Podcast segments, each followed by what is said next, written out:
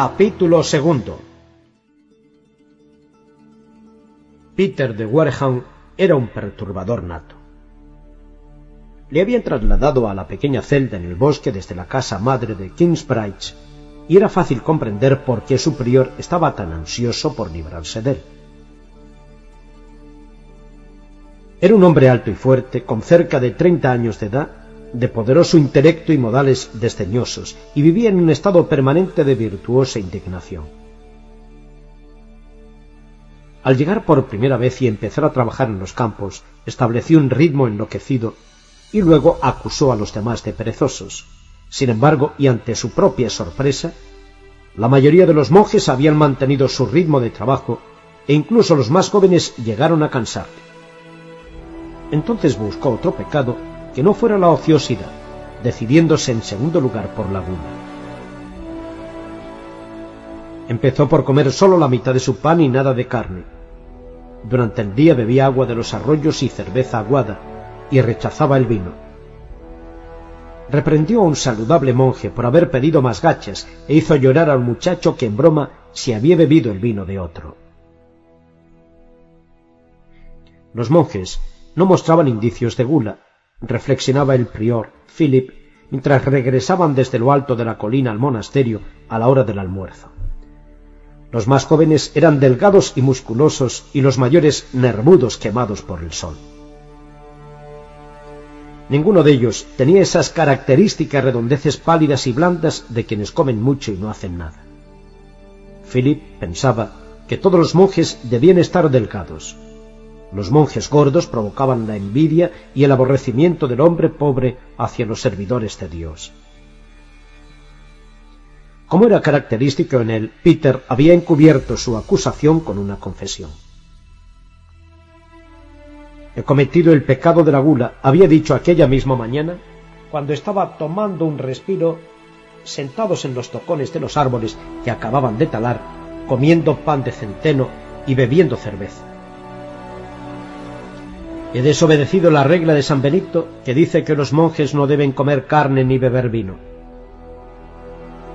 Miró a los otros en derredor suyo, con la cabeza alta y brillándole orgullosa la mirada, que finalmente se detuvo en Philip. Y cada uno de los que están aquí es culpable del mismo pecado, acabó diciendo. Philip pensaba que en realidad era muy triste que Peter fuera así. Estaba consagrado al trabajo de Dios y tenía una mente excelente y una gran fortaleza de propósito. Parecía tener una necesidad compulsiva de sentirse especial y de que en todo momento se tuviera en cuenta su presencia, lo cual le inducía a provocar escenas. Era auténticamente pesado, pero Philip le quería como a todos los demás, porque detrás de toda aquella arrogancia y desdén, Philip podía descubrir el alma turbada de quien en realidad no creía posible que nadie se interesara por él. Esto nos da oportunidad de recordar lo que decía San Benito sobre el tema. ¿Recuerdas las palabras exactas, Peter? había dicho Philip. Dijo, todos, salvo los enfermos, deberían abstenerse de comer carne. Y además, el vino no es en modo alguno una bebida de monjes, contestó Peter. Philip asintió. Como había sospechado, Peter no conocía la regla tan bien como él. Casi es correcto, Peter, dijo. El santo no se refería a la carne en general, sino a la carne de animales de cuatro patas, y aun así hacía la excepción no sólo de los enfermos, sino también de los débiles. ¿A qué se refería con lo de los débiles? Aquí en nuestra pequeña comunidad somos de la opinión que el hombre que ha quedado debilitado por un trabajo agotador en los campos posiblemente necesite comer carne de vaca para de esa manera conservar su fortaleza. Peter había estado escuchando con silencio taciturno, arrugando el entrecejo en gesto desaprobador, juntas las negras y espesas cejas sobre el puente de su gran nariz curva y con una expresión de desafío contenido en el rostro. En cuanto al tema del vino, el santo dice, Leemos que el vino no es en modo alguno bebida de monjes, siguió diciendo Philip. La utilización de la palabra leemos da a entender que no respalda de manera absoluta la proscripción. Y también dice que una pinta de vino al día debería ser suficiente para cualquiera. Y nos advierte del peligro de beber hasta la saciedad. Creo que está claro que no espera que los monjes se abstengan por completo, ¿no crees? Pero dice que en todo ha de mantenerse la frugalidad, arguyó Peter. ¿Y tú piensas que aquí no somos frugales? le preguntó Philip. Así es, dijo con voz estridente. Deja que aquellos a quienes Dios otorga el don de la abstinencia sepan que recibirán su adecuada recompensa, citó Philip. Si crees que aquí el alimento es demasiado abundante, puedes comer menos. Pero recuerda lo que dice el santo. Cita la epístola primera a los Corintios en la que San Pablo dice, Cada uno ha recibido su propio don de Dios, uno este, el otro aquel. Y luego el santo nos dice, por esa razón la cantidad de comida de otra gente no puede determinarse sin cierta duda.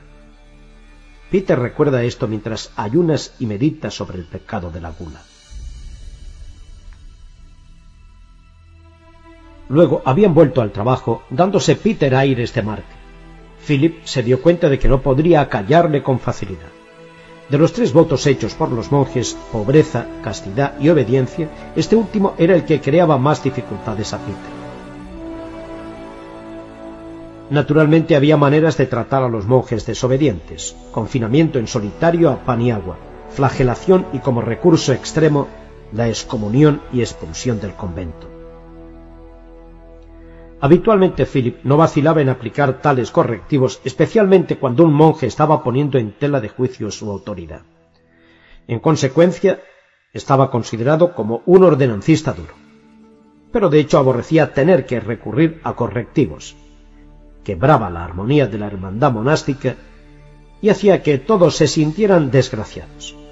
De cualquier forma, en el caso de Peter, el correctivo no serviría de nada. En realidad sólo se lograría que el hombre se mostrara más orgulloso e implacable. Philip tenía que encontrar una forma de controlarlo y al mismo tiempo hacerle más receptivo. No sería tarea fácil, aunque por otra parte pensó que si todo resultara fácil, el hombre no necesitaría la guía de Dios.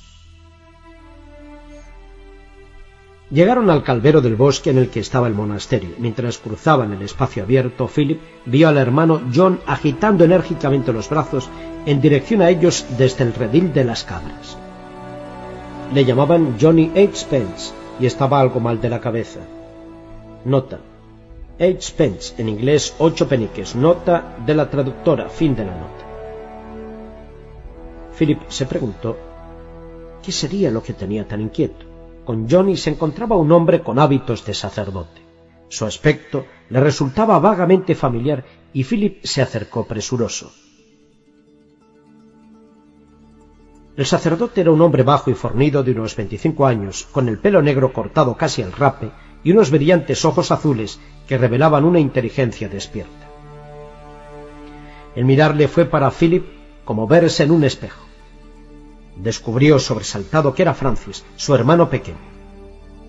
Y Francis sostenía un recién nacido. Philip no sabía qué era más sorprendente, si la presencia de Francis o la del bebé. Los monjes se arremolinaron alrededor de ellos. Francis se puso en pie y entregó el niño a John. Entonces Philip le abrazó. ¿Qué haces aquí? le preguntó Philip encantado. ¿Y por qué llevas contigo a un bebé? Luego te contaré por qué estoy aquí, dijo Francis. En cuanto al bebé, lo he encontrado en el bosque completamente solo, junto a una gran hoguera. Y le alentó a seguir Philip. Francis se encogió de hombros. No puedo decirte nada más, porque es todo cuanto sé. Confiaba en llegar aquí anoche, pero no me fue posible, así que he dormido en la cabaña de un guarda forestal. Al alba emprendí de nuevo la marcha y cuando cabalgaba por el camino oí el llanto de un niño. Lo recogí y lo traje aquí. Esa es toda la historia. Philip miró incrédulo al diminuto bulto en brazos de Johnny, alargó la mano y levantó una esquina de la manta. Vio una carita rosada y arrugada, una boca abierta sin dientes y una cabecita calva, la viva imagen en miniatura de un monje anciano. Levantó algo más la manta y vio unos hombros pequeños y frágiles, unos brazos que se agitaban y unos puños cerrados. Observó más de cerca el trozo del cordón umbilical que colgaba del ombligo del niño. Era ligeramente repugnante. Se preguntó si eso sería natural. Tenía el aspecto de una herida que estuviese cicatrizando bien, por lo que lo mejor sería dejarla tal como estaba. Separó aún más la mano. Es un chico, dijo con un carraspeo, incómodo al tiempo que volvía a taparle con la mano. Uno de los novicios rió entre dientes. De repente, Philip se sintió incapaz. ¿Qué puedo hacer con él? se preguntó. ¿Alimentarlo? El niño se echó a llorar y aquel sonido resonó en su corazón como un himno entrañable. Tiene hambre, dijo, y en su fuero interno pensó, ¿cómo lo he sabido? No podemos alimentarlo, dijo uno de los monjes. Philip estaba a punto de preguntar por qué cuando lo comprendió. No había mujeres en muchas millas. Pero Johnny había resuelto ya el problema, como pudo comprobar Philip. Se sentó en el taburete con el bebé en su regazo. Tenía en la mano una toalla con una de sus esquinas retorcida en espiral. Sumergió la esquina en un balde de leche dejando que se empapara bien y luego la acercó a la boca del niño. Este la abrió, chupó la toalla y tragó. A Philip le entraron ganas de aplaudirle. Esto ha sido muy inteligente por tu parte, Johnny, dijo sorprendido. Johnny sonrió. Ya lo había hecho antes cuando una cabra murió antes de destetar a su cabrito, dijo orgulloso. Todos los monjes observaban atentos mientras Johnny repetía la sencilla operación de empapar la punta de la toalla y dejar que el recién nacido la chupara.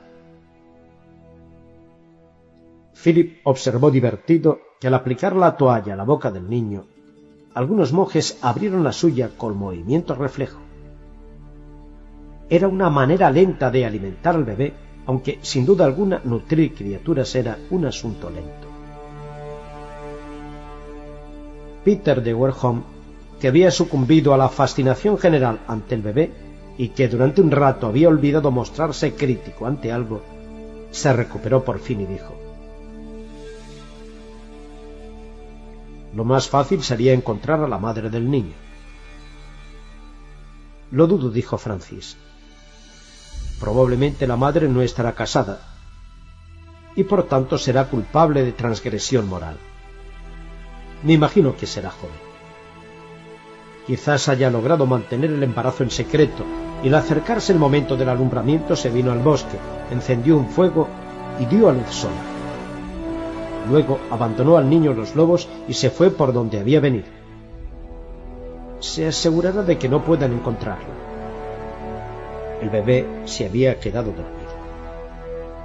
Siguiendo un impulso, Philip se lo cogió a Jomny y lo mantuvo apretado contra su pecho, sujetándolo con la mano y meciéndolo. Pobre criatura, dijo. Se sintió invadido por el ansia de proteger y cuidar al niño se dio cuenta de que los monjes le miraban atónitos ante su repentino alarde de ternura. Naturalmente nunca le habían visto acariciar a nadie, ya que en el monasterio estaba estrictamente prohibido cualquier tipo de fusión física. Era evidente que le creían incapaz de semejante gesto. Bueno, se dijo. Ahora ya saben la verdad. Entonces tendremos que llevar al niño a Winchester y tratar de encontrarle una madre adoptiva dijo Peter de Warham de nuevo. Si aquello lo hubiera dicho cualquier otro, quizá Philip no se hubiera mostrado tan rápido en contradecir. Pero había sido Peter. Philip habló presuroso y a partir de entonces su vida nunca volvió a ser la misma. No vamos a dárselo a una madre adoptiva, afirmó con decisión. Este niño es un don de Dios miró a todos en derredor. Los monjes le miraban a su vez, con los ojos muy abiertos pendientes de sus palabras. Nosotros cuidaremos de él, siguió diciendo. Le alimentaremos, le enseñaremos y le conduciremos por los caminos del Señor. Luego, cuando sea hombre, se hará monje y entonces se lo devolveremos a Dios. Se hizo un silencio sobrecogedor. Entonces intervino de nuevo Peter. Eso es imposible. Los monjes no pueden criar un bebé, exclamó con voz airada. Philip se encontró con la mirada de su hermano y ambos sonrieron rememorando tiempos pasados. Cuando Philip habló de nuevo, el tono de su voz estaba cargado con el peso del pasado. ¿Imposible? No, Peter. Estoy seguro de que puede hacerse y también lo está mi hermano. Lo sabemos por experiencia, ¿verdad, Francis?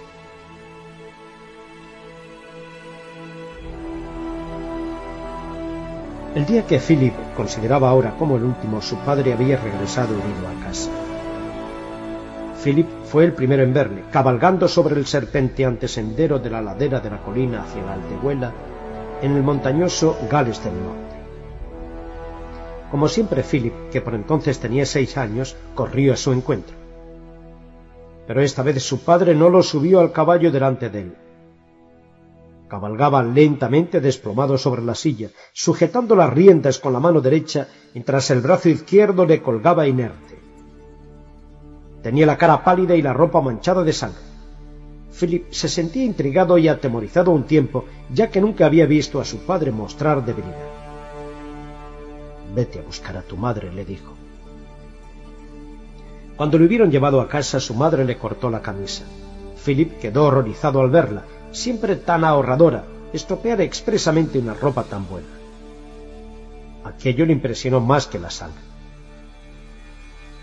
No te preocupes por mí, había dicho su padre, pero su vozarrón habitual se había debilitado hasta no ser más que un murmullo y nadie le hizo caso. Otro hecho asombroso, ya que su palabra era ley. Déjame y llévate a todos al monasterio. Pronto estarán aquí los malditos ingleses. En lo alto de la colina había un monasterio con una iglesia, pero Philip no alcanzaba a comprender por qué habrían de ir allí cuando ni siquiera era domingo. Si sigues perdiendo sangre no podrás ir a ninguna parte. Nunca, replicó ella. Pero tío Gwen dijo que daría la alarma y salió de la habitación. Años más tarde, cuando pensaba en los acontecimientos que siguieron, Philip comprendió que en aquel momento nadie se había acordado de él ni de Francis, su hermano de cuatro años, y que nadie pensó tampoco en conducirles al monasterio, donde hubieran estado seguros.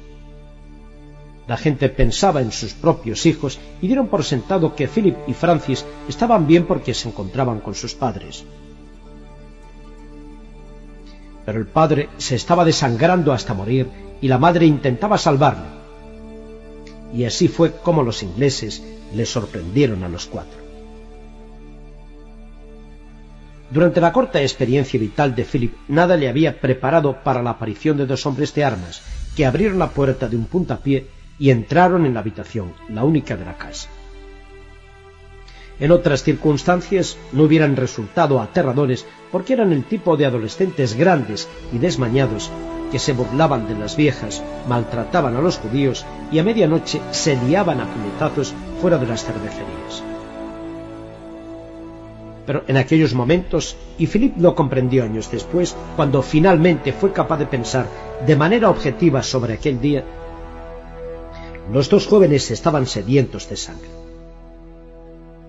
Habían participado en una batalla, habían oído los gritos agónicos de los hombres y visto morir a sus amigos y literalmente habían estado muertos de miedo. Pero habían ganado la batalla y sobrevivido y ahora perseguían con saña a sus enemigos. Y nada podría satisfacerles tanto como más sangre, más gritos, más heridas y más muertes.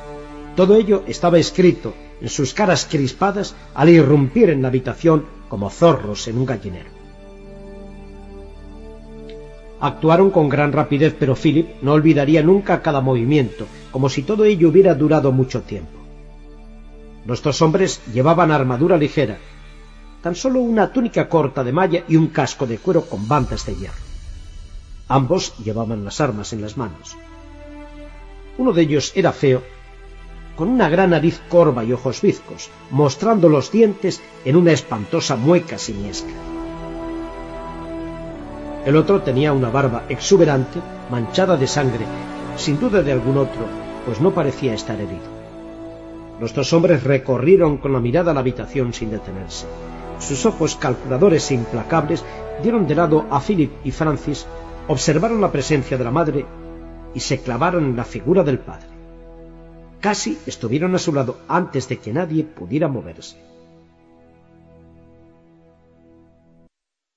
La madre había estado inclinada sobre él, atándolo en ventaja en el brazo izquierdo. Se enderezó volviéndose hacia los intrusos con los ojos centelleantes de valor desesperado. El padre se puso en pie de un salto y se llevó la mano derecha a la empuñadura de la espada. Philip lanzó un grito de terror. El hombre feo levantó su espada y la descargó por la empuñadura sobre la cabeza de la madre. Luego la empujó a un lado sin clavarle la espada probablemente porque no querría arriesgarse a que la hoja quedara atascada en un cuerpo mientras el hombre siguiera estando vivo. Philip comprendió todos los detalles años más tarde. En aquel momento se limitó a correr hacia su madre sin comprender que ya no podía protegerle. Dio un traspiés aturdida y el hombre feo pasó junto a ella, alzando de nuevo su espada. Philip se aferró a las faldas de su madre mientras ella se tambaleaba, pero el niño no pudo dejar de mirar a su padre. Este sacó el arma de la vaina y la alzó con un movimiento defensivo. El hombre feo descargó la suya y las hojas sonaron como una campana. Al igual que todos los niños pequeños, Philip pensaba que su padre era invencible. Fue entonces cuando supo la verdad. El padre estaba débil por la pérdida de sangre. Al encontrarse las dos espadas, la suya cayó y el atacante levantó su arma ligeramente y atacó rápido de nuevo. Descargó el golpe donde los grandes músculos del cuello se unían a los anchos hombros. Philip empezó a chillar al ver la afilada hoja hundirse en el cuerpo de su padre. El hombre feo impulsó de nuevo el brazo para otro ataque y hundió la punta de su espada en el vientre del padre. Philip miró a su madre paralizado por el terror. Sus ojos se encontraron con los de ella en el preciso momento en que el otro hombre, el barbudo, la golpeaba. Cayó al suelo junto a Philip, sangrando de una herida en la cabeza. El hombre barbudo cogió entonces la espada por el otro extremo, dándole la vuelta de manera que apuntara hacia abajo y sujetándola con las dos manos. Luego la alzó mucho, como si estuviera a punto de clavársela a sí mismo, y la descargó con fuerza. Hubo un espantoso crujido de hueso roto al atravesar la punta del pecho de la mano. La hoja se hundió profundamente, tan hondo, observó Philip, incluso estando bajo el influjo de un terror ciego e histérico, que debía de haberle atravesado la espalda, clavándose en el suelo como si de un punzón se tratara. Desesperado, Philip miró de nuevo a su padre. Debió derrumbarse hacia adelante sobre la espada del hombre feo, vomitando gran cantidad de sangre. Su atacante retrocedió y tiró del arma, intentando sacarla del cuerpo.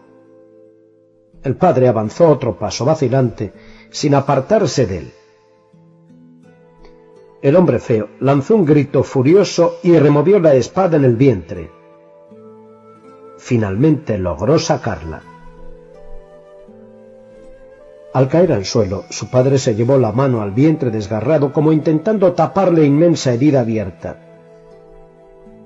Philip siempre había creído que lo que la gente tenía dentro del cuerpo era más o menos sólido, y se sintió confundido y con náuseas a la vista de los desagradables tubos y órganos que salían de su cuerpo. El atacante levantó muy en alto la espada con la punta hacia abajo sobre el cuerpo del padre, como había hecho el hombre barbudo con la madre, y descargó de la misma manera el golpe final. Los dos ingleses se miraron y de repente Philip vio el alivio reflejado en sus rostros. Ambos se volvieron a mirarles a él y a Francis. Uno hizo un movimiento afirmativo con la cabeza y el otro se encogió de hombros.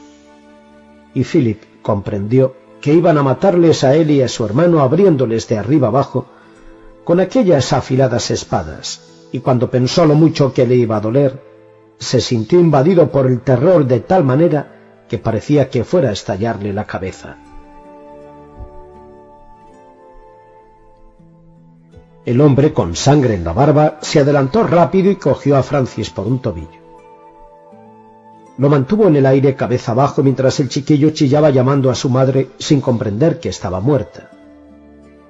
El hombre feo retiró su espada del cuerpo del padre y puso el brazo en posición dispuesto a atravesar el corazón de Francis. Aquella acción no llegó a concluirse. Resonó una voz de mando y los dos hombres se quedaron inmóviles.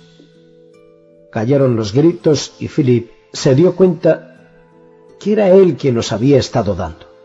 Miró hacia la puerta y vio al abad Peter con su hábito de tejido casero, con la ira de Dios en la mirada, llevando en la mano una cruz de madera a modo de espada.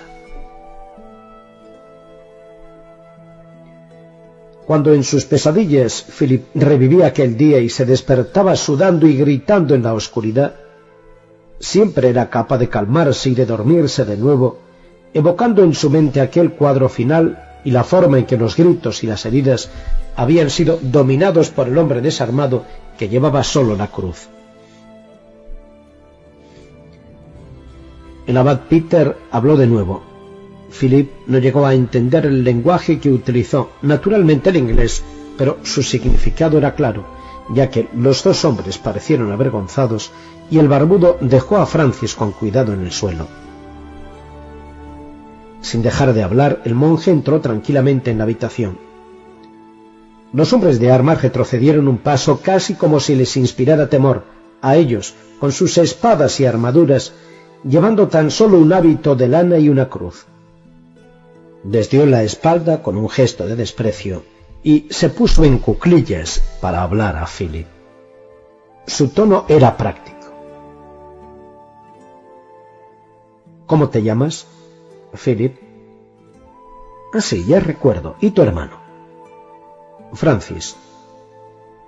Está bien, el abad miró a los cuerpos ensangrentados caídos sobre el suelo de tierra.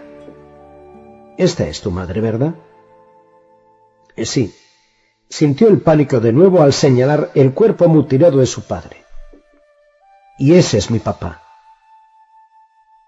Ya lo sé, dijo el monje con voz tranquilizadora. No debes seguir gritando. Solo tienes que contestar a mis preguntas. ¿Te das cuenta de que están muertos? No lo sé, repuso Philip tristemente. Sabía que eso se decía cuando morían los animales.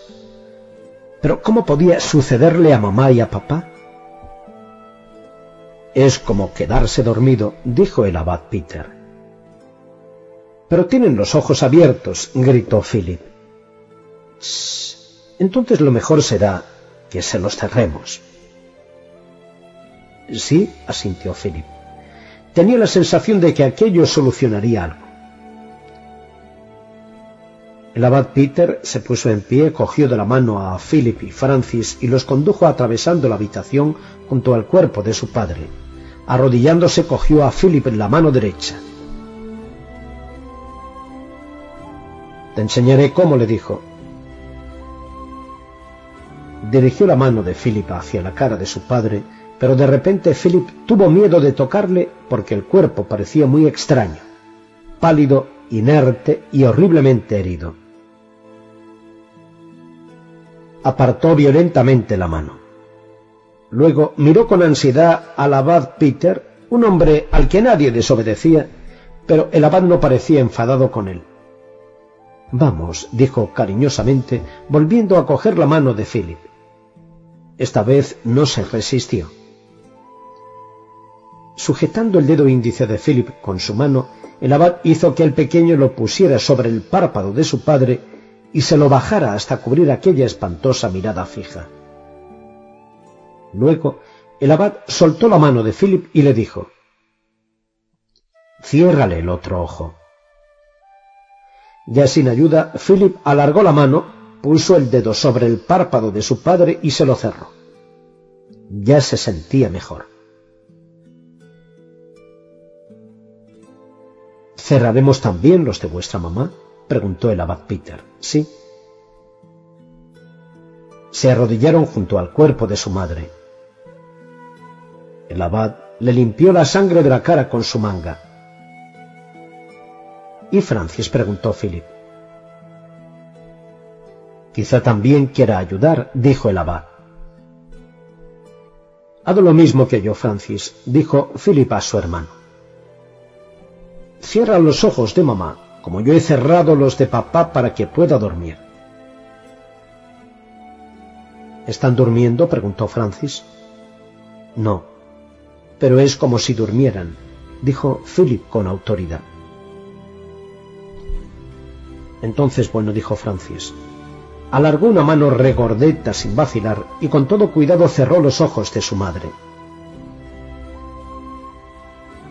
Luego el abad los levantó uno en cada brazo y sin mirar siquiera a los hombres de armas, los sacó de la casa subiendo el empinado sendero de la ladera hasta el santuario del monasterio. Les dio de comer en la cocina del monasterio. Luego, para que no estuvieran ociosos ni se abandonaran a sus pensamientos, les dijo que ayudaran al cocinero a preparar la cena de los monjes.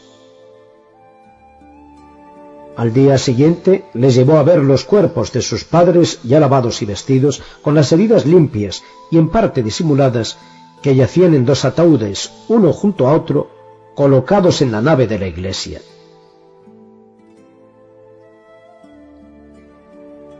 También allí se encontraban algunos de sus parientes, ya que no todos los aldeanos habían logrado llegar al monasterio a tiempo para escapar del ejército invasor. Cuando Philip se echó a llorar, Francis también lo hizo. Alguien intentó hacerles callar. Dejadles llorar, dijo el abad Peter. Solo después de aquello, cuando su corazón había llegado al convencimiento de que sus padres se habían ido de verdad y nunca más regresarían, les habló al fin de su futuro. Entre sus parientes no había una sola familia que no hubiera sufrido alguna pérdida. En todos los casos el padre o la madre habían resultado muertos. No había quien se ocupara de los muchachos. Solo quedaron dos opciones. Podían ser entregados o incluso vendidos a un labrador, que les haría trabajar como esclavos hasta que fueran lo bastante mayores y fuertes para escaparse, o podían ser entregados a Dios. No era raro que los chiquillos entraran en un monasterio. La edad habitual era alrededor de los once años y el límite inferior rondaba los cinco, ya que los monjes no estaban preparados para ocuparse de los infantes. A veces los muchachos eran huérfanos, otras veces acababan de perder a uno de los padres y en ocasiones estos tenían demasiados hijos. Habitualmente la familia solía entregar al monasterio un importante donativo junto con el niño una granja, una iglesia o incluso toda una aldea. En caso de absoluta pobreza podía prescindirse del donativo. Sin embargo, el padre de Philip había dejado una modesta granja en una colina, así que los muchachos no dependían de la caridad. El abad Peter propuso que el monasterio tomara su cargo a los niños y la granja, y los parientes supervivientes se mostraron de acuerdo. El trato fue temporalmente suspendido, aunque no anulado de manera permanente por el ejército invasor del rey Henry, que había matado al padre de Philip. El abad sabía mucho de dolor, pero pese a toda su sabiduría no estaba preparado para lo que ocurriera con Philip. Al cabo de un año más o menos, cuando la pena parecía haber pasado y los dos muchachos se habían adaptado a la vida del monasterio, Philip se vio poseído por una especie de ira implacable. Las condiciones en la comunidad de la colina no eran tan malas como para justificar semejante cólera. Tenían comida, ropa, un fuego en el dormitorio durante el invierno e incluso algo de cariño y afecto. Tenían también una disciplina estricta y los tediosos rituales para lograr orden y estabilidad. Pero Philip empezó a comportarse como si hubiera sido injustamente encarcelado. Desobedecía los mandatos, subvertía las órdenes de los dignatarios monásticos a la primera oportunidad, robaba comida, rompía huevos, soltaba a los caballos, se burlaba de los inválidos e insultaba a los mayores. La única ofensa que no cometió fue la del sacrilegio, y por ello el abad le perdonaba cualquier otra cosa. Finalmente lo superó la crisis. Unas navidades miró hacia atrás en su historia, consideró los doce meses transcurridos y se dio cuenta de que en todo el año no había pasado una sola noche en la celda de castigo. No existía un solo motivo para su reincorporación a la normalidad. Probablemente le sirvió de ayuda el hecho de interesarse por sus lecciones. Le fascinaba la teoría matemática de la música e incluso la forma en que se conjugaban los verbos latinos tenía una cierta lógica satisfactoria. Le habían dado como trabajo el ayudar al intendente, el monje encargado de satisfacer las necesidades del monasterio, desde sandalias a semillas, y ello también impulsó su interés empezó a sentirse ligado al hermano John por una admiración mitificadora. Era un monje joven, apuesto y musculoso, que parecía el epítome del saber, la santidad, la prudencia y la amabilidad. Tal vez por imitar a John o por propia inclinación o quizás por ambas circunstancias, empezó a encontrar una especie de consuelo en los turnos diarios de oración y servicios y así entró en la adolescencia con la organización del monasterio en la mente y las sagradas armonías en los oídos. En sus estudios, tanto Philip como Francis iban muy por delante de cualesquiera de los muchachos de su edad que conocían, pero estaban convencidos de que ello se debía a que vivían en el monasterio y su educación había sido más intensiva. Llegados a este punto no alcanzaron a comprender que eran excepcionales, incluso cuando empezaron a recibir las enseñanzas en la pequeña escuela y las lecciones del propio abad en lugar del pedante maestro novicio, pensaron que iban por delante debido tan solo a sus tempranos comienzos. Al considerar retrospectivamente su juventud, a Philip le parecía que había sido una breve edad de oro que había transcurrido durante un año, o quizá menos, entre el fin de su rebeldía y la furiosa embestida de la lujuria carnal.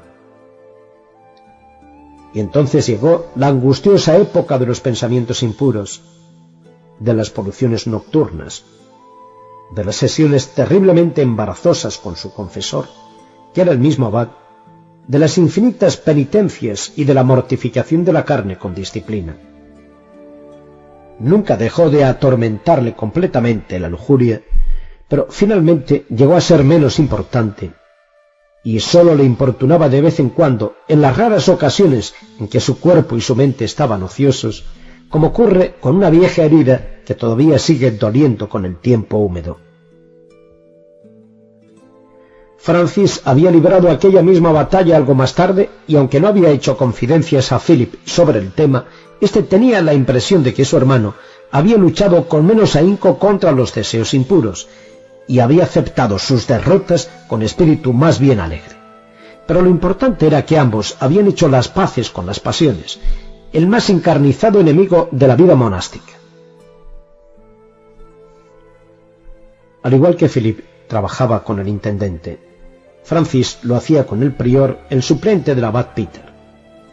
Al morir el intendente, Philip tenía 21 años y pese a su juventud se hizo cargo del trabajo. Cuando Francis alcanzó la misma edad, el abad propuso crear un nuevo puesto para él, el de subprior. Pero tal proposición fue la que precipitó la crisis. Francis suplicó que le dispensaran de esa responsabilidad y ya puestos en ello, pidió que le dejaran abandonar el monasterio. Quería ser ordenado sacerdote y servir a Dios en el mundo exterior.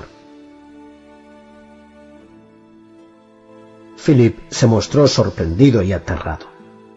Nunca se le había ocurrido pensar que alguno de los dos abandonara el monasterio, y en aquel momento la idea le desconcertaba tanto como si acabara de enterarse de que era el heredero al trono. Pero al cabo de muchos dimes y diretes acabó accediendo y Francis salió al mundo exterior para convertirse en capellán del conde de Gloucester. Antes de que ello ocurriera, Philip había pensado en su futuro y lo había visto con toda claridad.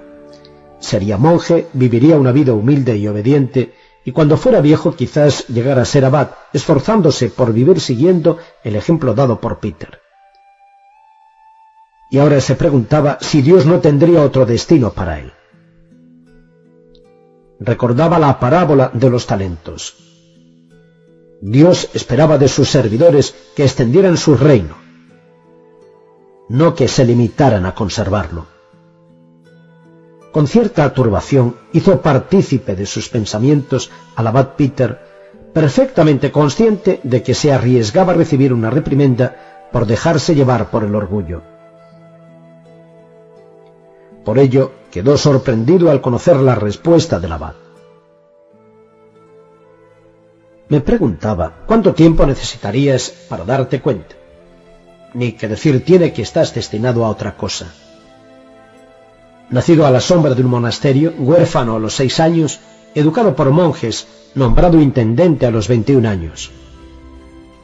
Dios no se toma tantas molestias en la formación de un hombre que va a pasar su vida en un pequeño monasterio en la desierta cima de una colina entre las remotas montañas de un reino. Aquí no hay campo de acción para ti. Debes abandonar este lugar. Aquello dejó a Filipe atónito, pero antes de separarse del abad, se le ocurrió una pregunta que le espetó al instante.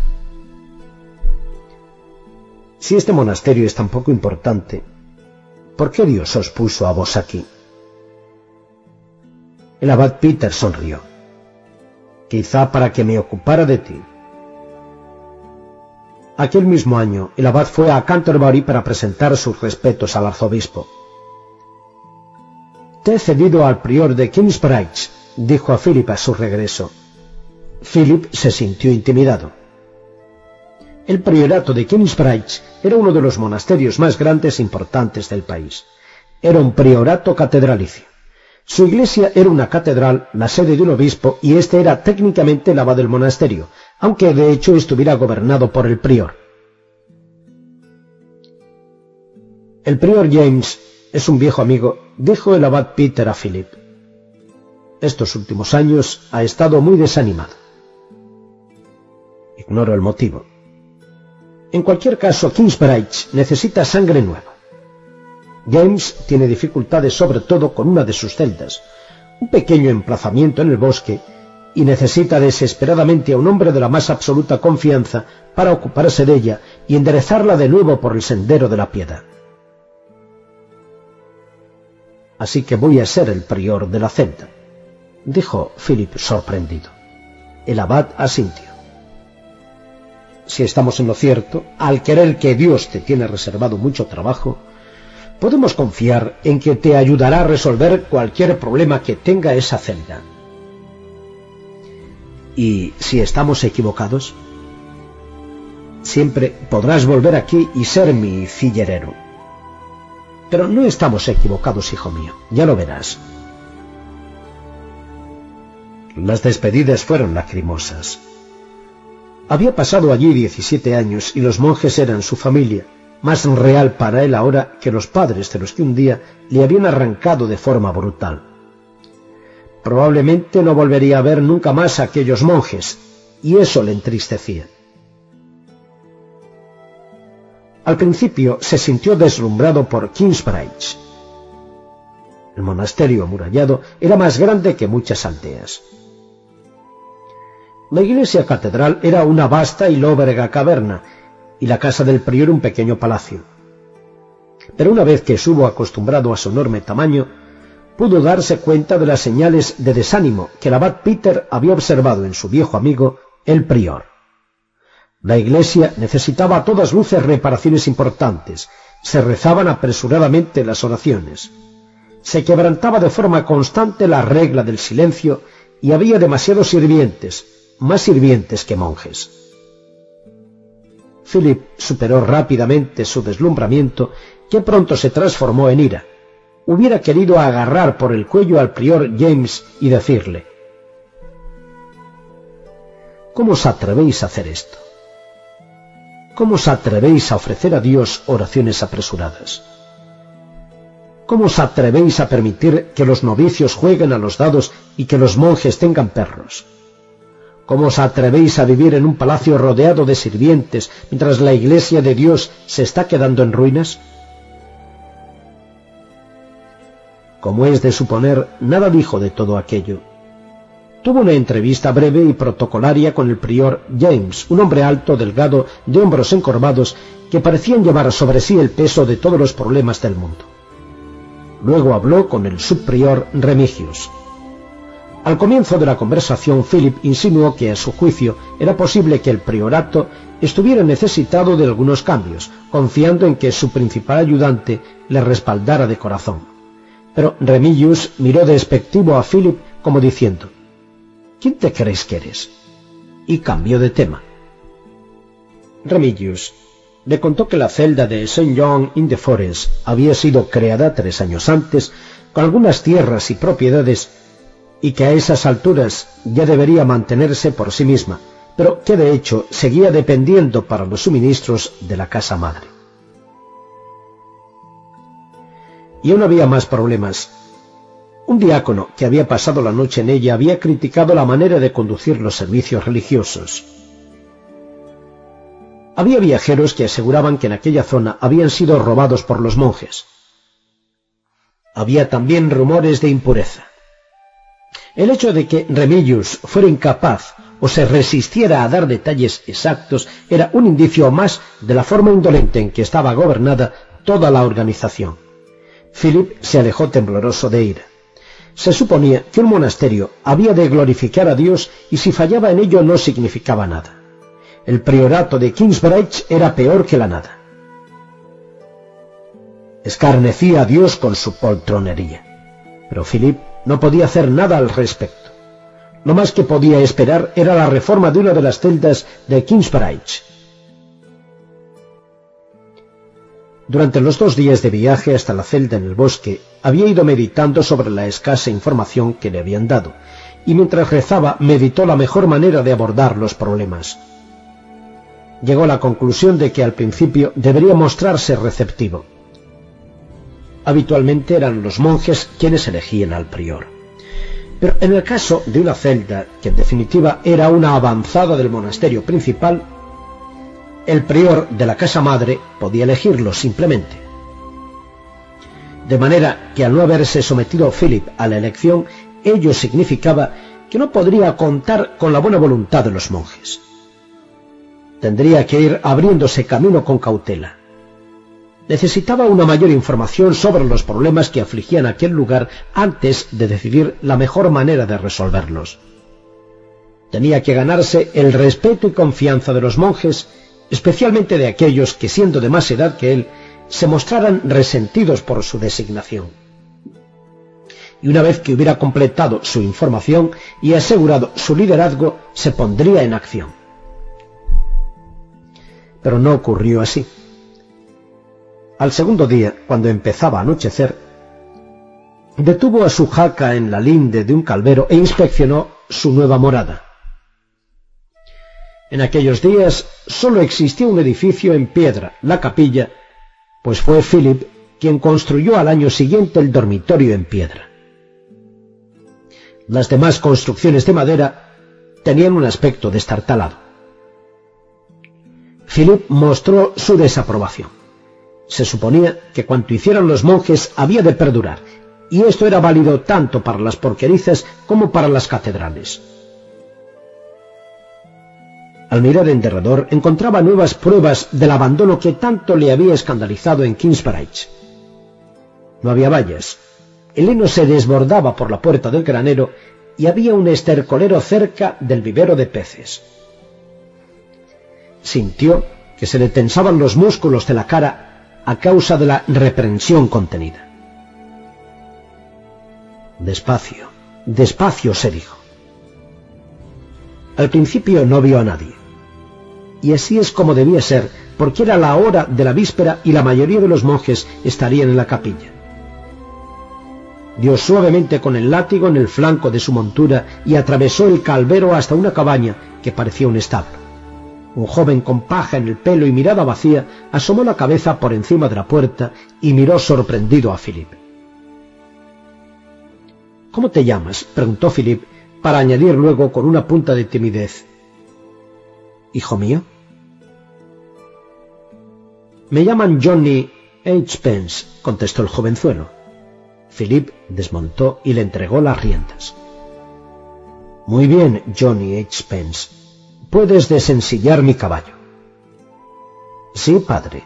Sujetó las riendas en una baranda y empezó a alejarse. ¿A dónde vas? le interpeló rápido Philip.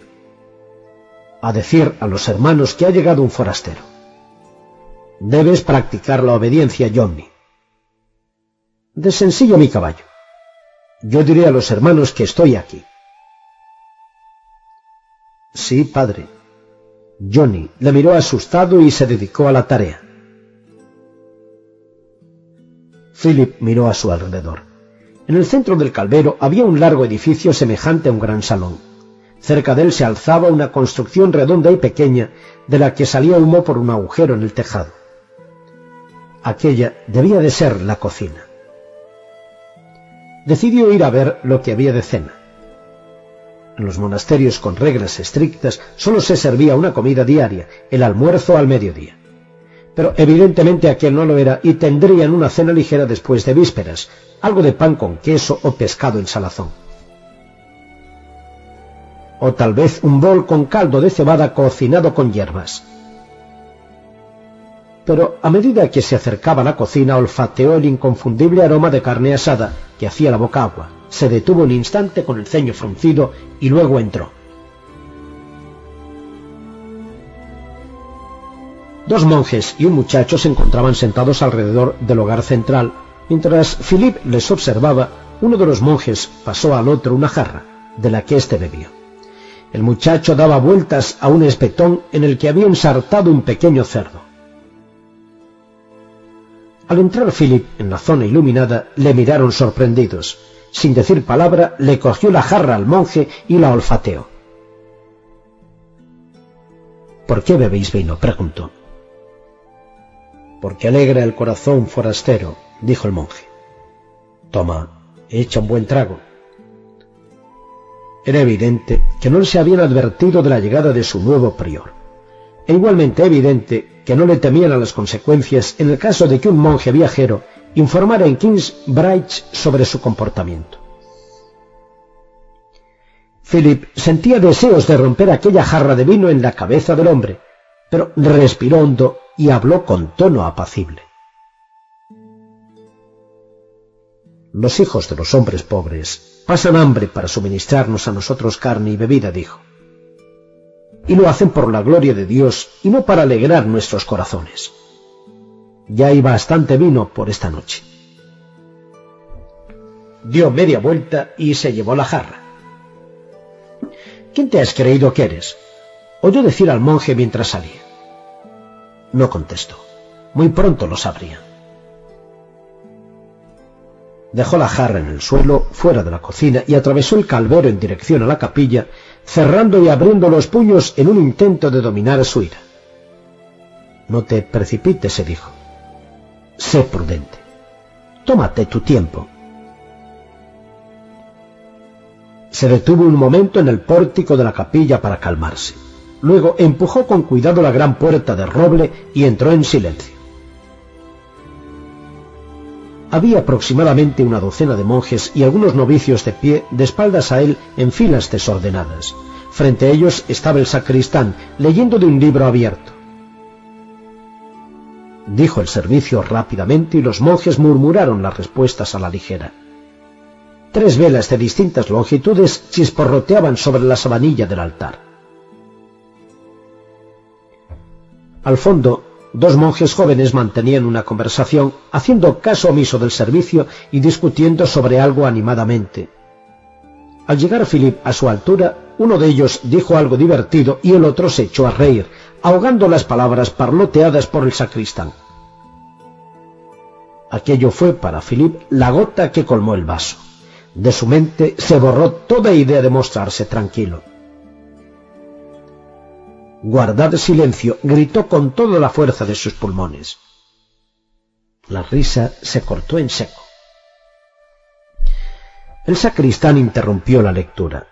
La capilla quedó en silencio y los monjes se volvieron y miraron a Philip. Alargó el brazo hacia el monje que se había reído y le cogió de la oreja. Tenía más o menos la edad de Philip y era más alto, pero estaba demasiado sorprendido para ofrecer resistencia al hacerle Philip bajar la cabeza. De rodillas, le gritó Philip. Por un momento pareció como si el monje quisiera zafarse, pero sabía que se había comportado mal y dejó de oponer resistencia ante la conciencia culpable como ya había supuesto Philip, y cuando Philip le tiró con más fuerza de la oreja, se arrodilló. Todos vosotros, ordenó Philip, de rodillas. Todos habían hecho voto de obediencia y la escandalosa indisciplina bajo la que a todas luces estaban viviendo recientemente no había logrado borrar los hábitos de años.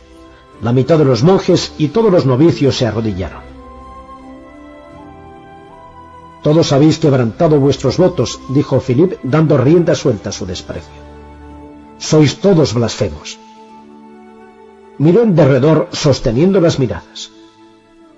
Vuestro arrepentimiento comienza ahora, dijo finalmente. Uno a uno fueron arrodillándose lentamente hasta quedar solo en pie el sacristán.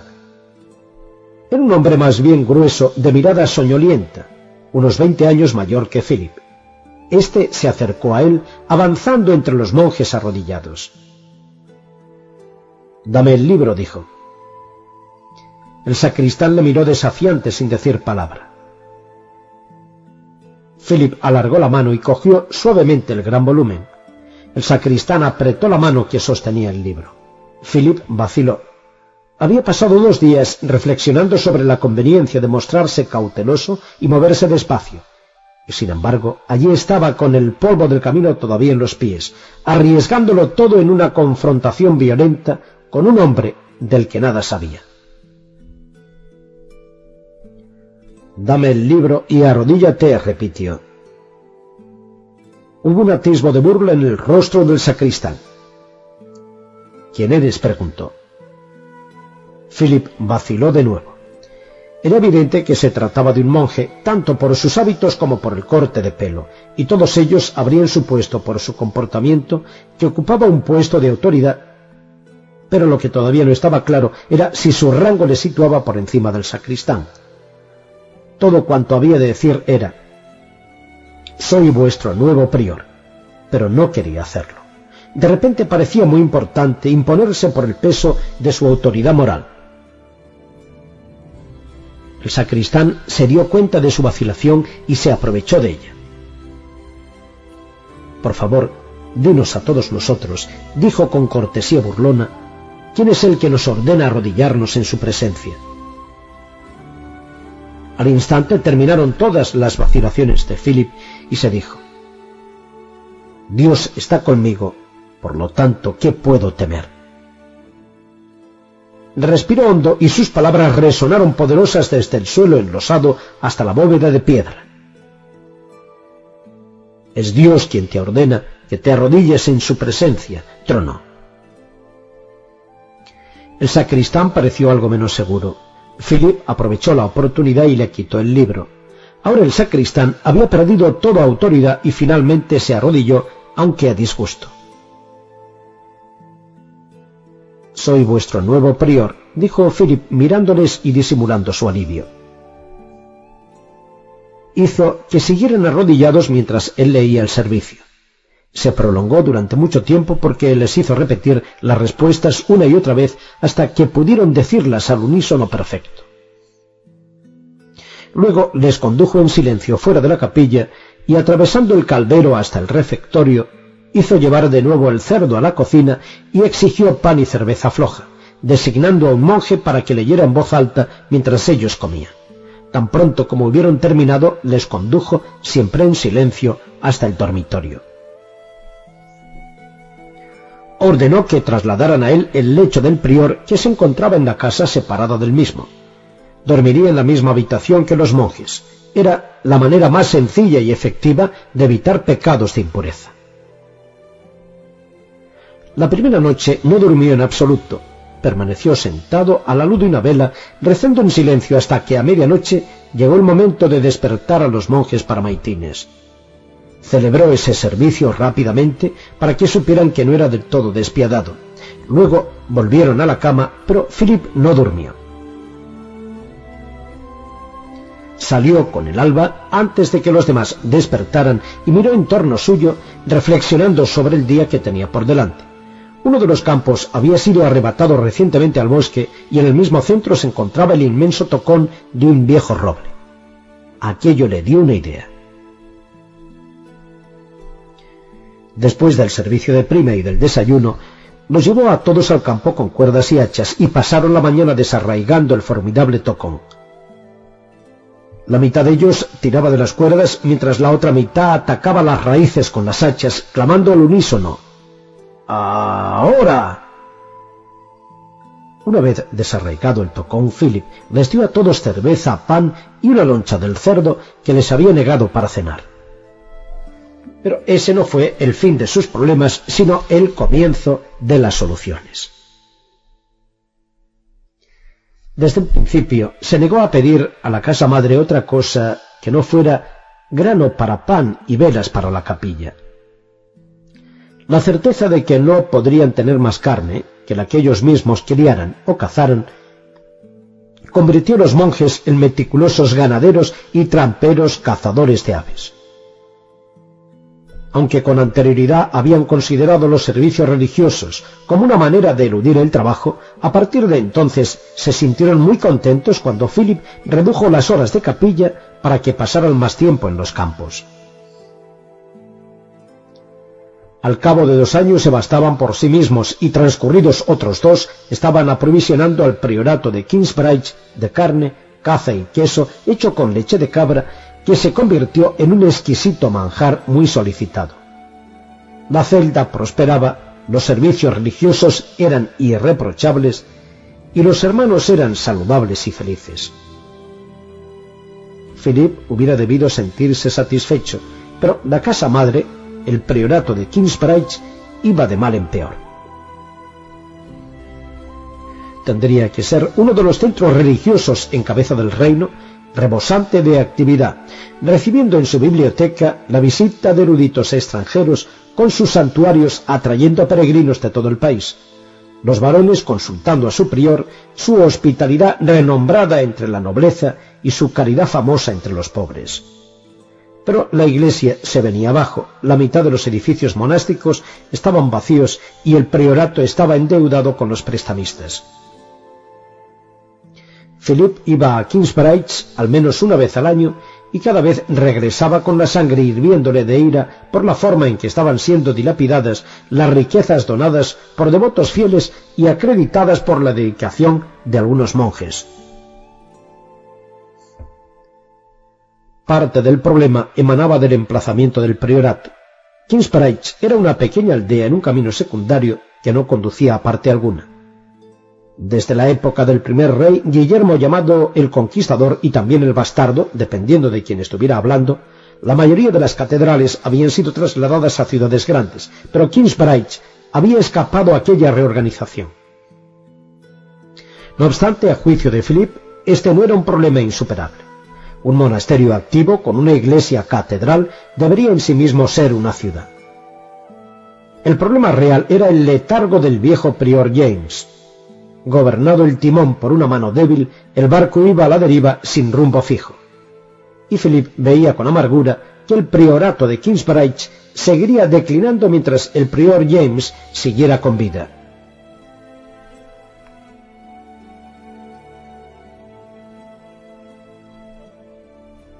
Envolvieron al recién nacido en lienzos limpios y le acostaron en una gran cesta de pan a modo de cuna. Al punto se quedó dormido, rebosante su pequeño estómago de leche de cabra. Philip lo dejó a cargo de Johnny H. Pence, que aunque en cierto modo era corto de alcances, siempre trataba con asombrosa delicadeza a toda criatura pequeña y frágil. Philip sentía gran curiosidad por saber a qué se debía la visita de Francis al monasterio. Durante el almuerzo hizo insinuaciones, pero su hermano permaneció inmutable, de modo que Philip tuvo que reprimir su curiosidad. Tras el almuerzo comenzaba la hora del estudio. Allí no disponían de claustros apropiados, pero los monjes podían sentarse en el pórtico de la capilla y leer o pasearse arriba y abajo por el calvero. De vez en cuando se les permitía acudir a la cocina para calentarse junto al fuego, como era costumbre. Philip y Francis caminaban juntos por la linde del calvero como habían hecho frecuentemente por los claustros del monasterio de Gales. Francis empezó a hablar. El rey Henry ha tratado siempre la Iglesia como si fuera un feudo subordinado a su reino, empezó diciendo. Ha dado órdenes a los obispos, recaudado impuestos e impedido el ejercicio directo de la autoridad papal. Ya lo sé, dijo Philip. ¿Y qué? El rey Henry ha muerto. Philip se detuvo en seco. Aquello no se lo esperaba.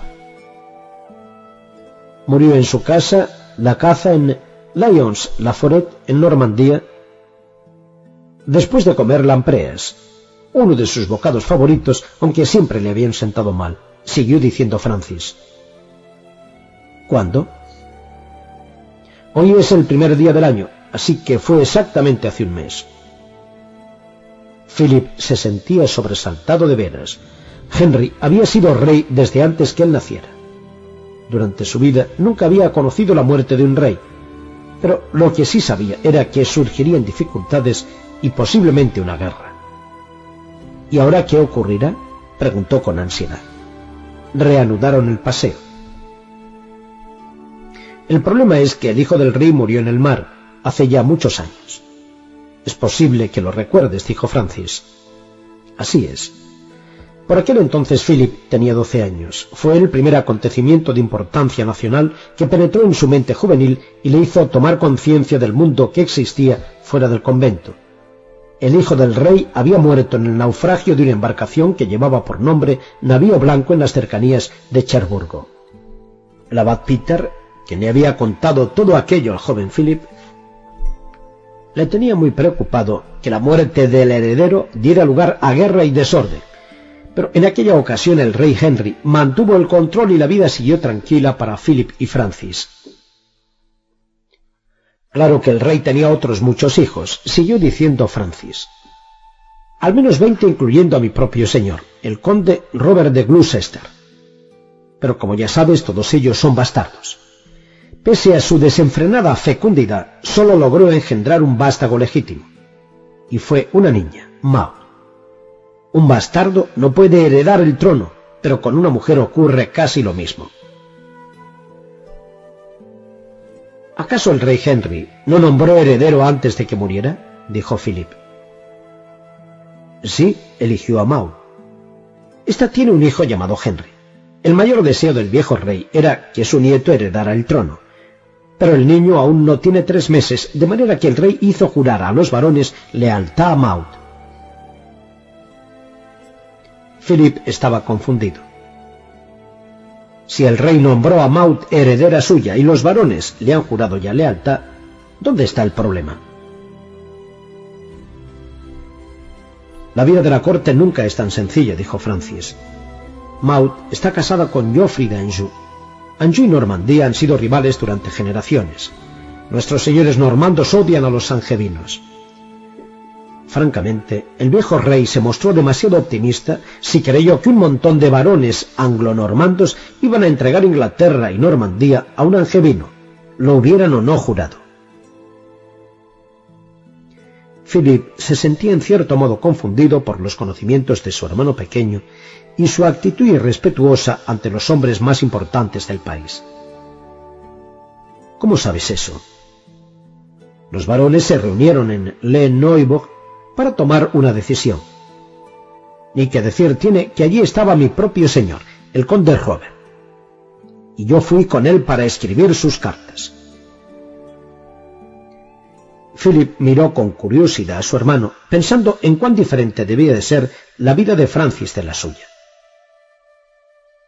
El conde Robert es el hijo mayor del viejo rey, ¿no? recordó de repente. Sí, y es muy ambicioso, pero acepta la opinión general de que los bastardos tienen que conquistar sus reinos, no heredarlos. ¿Quién más hay? El rey Henry tenía tres sobrinos, hijos de su hermana. El mayor es Theobald de Blois, luego está Stephen, al que el viejo rey quería mucho y al que dotó con grandes propiedades aquí en Inglaterra, y el pequeño de la familia Henry, a quien ya conoces como obispo de Winchester. Nota. Stephen se refiere a Esteban de Blois, 1135-1154. Nota de la traductora, fin de la nota. Los varones se muestran favorables al mayor. Teobal, de acuerdo con una tradición que probablemente tú creerás del todo razonable. Francis miró a Philip y sonrió. Perfectamente razonable, rubricó Philip sonriendo a su vez. De manera que Teobal es nuestro nuevo rey. Francis sacudió la cabeza. Él creyó que lo era, pero los benjamines nos las arreglamos muy bien para colocarnos en primera fila. Llegaron al final del calvero y dieron la vuelta. Mientras Theobald aceptaba afablemente el homenaje de los varones, Stephen atravesó el canal hasta Inglaterra, se dirigió como un rayo a Winchester y con la ayuda del hermano pequeño, el obispo Henry se apoderó del castillo y lo más importante de todo, del tesoro real. Philip estuvo a punto de decir, Así que Stephen es nuestro soberano. Pero se mordió la lengua. Ya lo había dicho refiriéndose a Maud y Theobald, y en ambas ocasiones se había equivocado. Stephen solo necesitaba una cosa más para asegurarse la victoria, siguió diciendo Francis. El apoyo de la Iglesia, pues hasta que fuera coronado en Westminster por el arzobispo, no sería realmente rey. Pero eso sin duda alguna sería fácil, dijo Philip. Su hermano Henry es uno de los sacerdotes más importantes del país. Obispo de Winchester, abad de Glenstonebury, rico como Creso y casi tan poderoso como el arzobispo de Canterbury. Y si el obispo Henry no estuviera dispuesto a respaldarle, ¿por qué le habría ayudado a apoderarse de Winchester? Francis hizo un ademán de asentimiento. Debo decir que las operaciones del obispo Henry durante toda esta crisis han sido brillantes. Pero verás, no estaba ayudando a su hermano siguiendo los impulsos de amor fraterno. Entonces, ¿cuál era su motivación? Hace unos minutos te recordaba hasta qué punto el difunto rey Henry trató a la Iglesia como si fuera una parte más de su reino. El obispo Henry quiere asegurarse de que nuestro nuevo rey quien quiera que pueda ser, tratará mejor a la Iglesia. De manera que antes de asegurarse su apoyo, Henry hizo que Stephen jurara solemnemente que mantendría los derechos y privilegios de la Iglesia. Philip quedó impresionado. Las relaciones de Stephen con la Iglesia ya habían quedado establecidas desde los comienzos de su reinado según las condiciones de la Iglesia, pero quizás aún fuera más importante el precedente. La Iglesia tenía que coronar reyes, pero hasta ese momento no había tenido derecho a establecer condiciones. Llegaría un día en que ningún rey podría alcanzar el poder sin establecer antes un trato con la Iglesia. Eso significa mucho para mí, dijo Philip. Claro que Stephen puede quebrantar sus promesas, siguió diciendo Francis. Pero en cualquier caso, tiene razón jamás podrá mostrarse tan implacable con la Iglesia como lo había sido Henry. Mas existe otro peligro. Dos de los varones se mostraron extraordinariamente ofendidos por lo que hizo Stephen. Uno de ellos fue Bartolomeo, conde de Sirin. Le conozco. Sirin está un día de viaje de aquí. Se dice que Bartolomeo es un hombre devoto. Quizá lo sea. Todo cuanto yo sé es que es un varón santurrón y estirado que no renegará de su juramento de lealtad a Mau pese a haberle sido prometido un perdón. ¿Y el otro varón descontento? El mío propio, Robert de Gloucester. Te dije que era ambicioso. Su alma se siente atormentada por la idea de que si hubiera sido legítimo, sería rey. Quiere sentar en el trono a su hermana paterna con la creencia de que si ella confiara sin reservas en su hermano para que la guiara y la aconsejara, sería rey a todos los efectos salvo de nombre.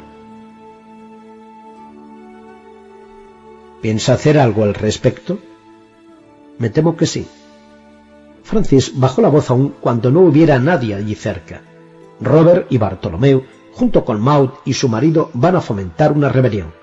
Planean derribar del trono a Stephen y sentar a Maud en su lugar. Philip se paró en seco lo que destruiría lo conseguido por el obispo de Winchester. Agarró a su hermano por el brazo. Pero Francis, sé lo que estás pensando. De súbito Francis abandonó su tono desenvuelto y pareció nervioso y atemorizado. Si el conde Robert supiera que te lo he dicho, me ahorcaría. Confía completamente en mí. Pero mi lealtad suprema es para la Iglesia. Tiene que serlo. Pero ¿Qué puedes hacer? He pensado en pedir audiencia al nuevo rey y contárselo todo. Naturalmente los dos condes rebeldes lo negarían y a mí me colgarían por traición. Pero la rebelión habría fracasado y yo iría al cielo. Philip sacudió la cabeza. Se nos ha enseñado que es vano buscar el martirio. Y creo que Dios me tiene reservado más trabajo aquí en la tierra. Tengo un cargo de confianza en la casa de un gran varón, y si sigo ahí y logro avanzar gracias a un trabajo duro, puedo hacer mucho por impulsar los derechos de la Iglesia y el imperio de la ley. ¿No hay otra forma?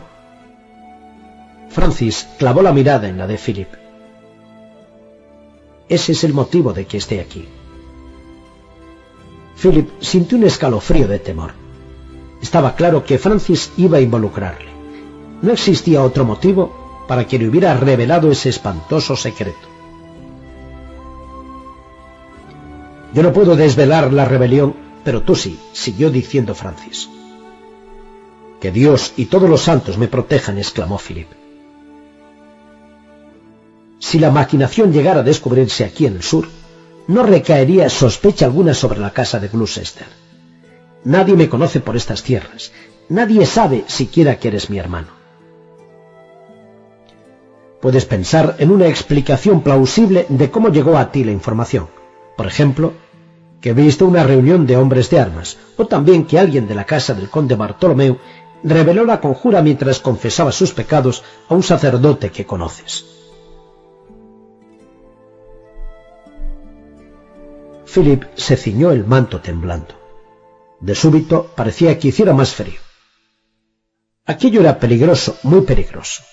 Estaba hablando de mezclarse en política real, que habitualmente acababa con sus practicantes más avezados. Era una locura que personas ajenas a todo aquello, como Philip, llegaran a involucrarse. Pero era mucho lo que había en juego. Philip no podía permanecer impasible frente a una conjura contra un rey elegido por la Iglesia, sobre todo cuando tenía en su mano una posibilidad de impedirla y aunque para Philip fuera peligroso revelar la conjura, para su hermano equivaldría a un suicidio. ¿Cuál es el plan de los rebeldes? preguntó Philip. En estos momentos, el conde Bartolomeo va camino de regreso a Sirin. Desde allí despachará mensajeros a sus seguidores en todo el sur de Inglaterra. El conde Robert llegará a Gloucester uno o dos días después y reunirá sus fuerzas en el oeste del país. Finalmente, Brian Fitz, señor del castillo de Wallingford, cerrará sus puertas. y todo el sudoeste de Inglaterra pasará a pertenecer sin lucha a los rebeldes. Entonces ya es demasiado tarde, exclamó Philip. En realidad no. Disponemos de una semana aproximadamente, pero has de actuar con rapidez. Philip pensó con desolación que más o menos sin darse cuenta había decidido hacerlo. No sé a quién decírselo, alegó. En circunstancias normales habría de ser al conde, pero en este caso el culpable es él. El sheriff probablemente estará de su parte. Tenemos que pensar en alguien de quien estemos seguros y esté de la nuestra. ¿El prior de Kingsbridge? Mi prior es viejo y está cansado. Lo más probable es que no hiciera nada. Tiene que haber alguien. Está el obispo. Era realidad. Philip jamás había hablado con el obispo de Kingsbridge, pero estaba seguro de que si le recibía y le escuchaba, se pondría de inmediato del lado de Stephen, porque éste había sido elegido por la Iglesia, y era lo bastante poderoso para poder hacer algo al respecto. ¿Dónde vive el obispo? preguntó Francis. A un día y medio de viaje de aquí. Lo mejor será que salgas hoy. Sí, asintió Philip pesaroso. Me gustaría que lo hiciera cualquier otro. Francis parecía sentir remordimiento. A mí también, dijo Philip, presa de una honda emoción. A mí también.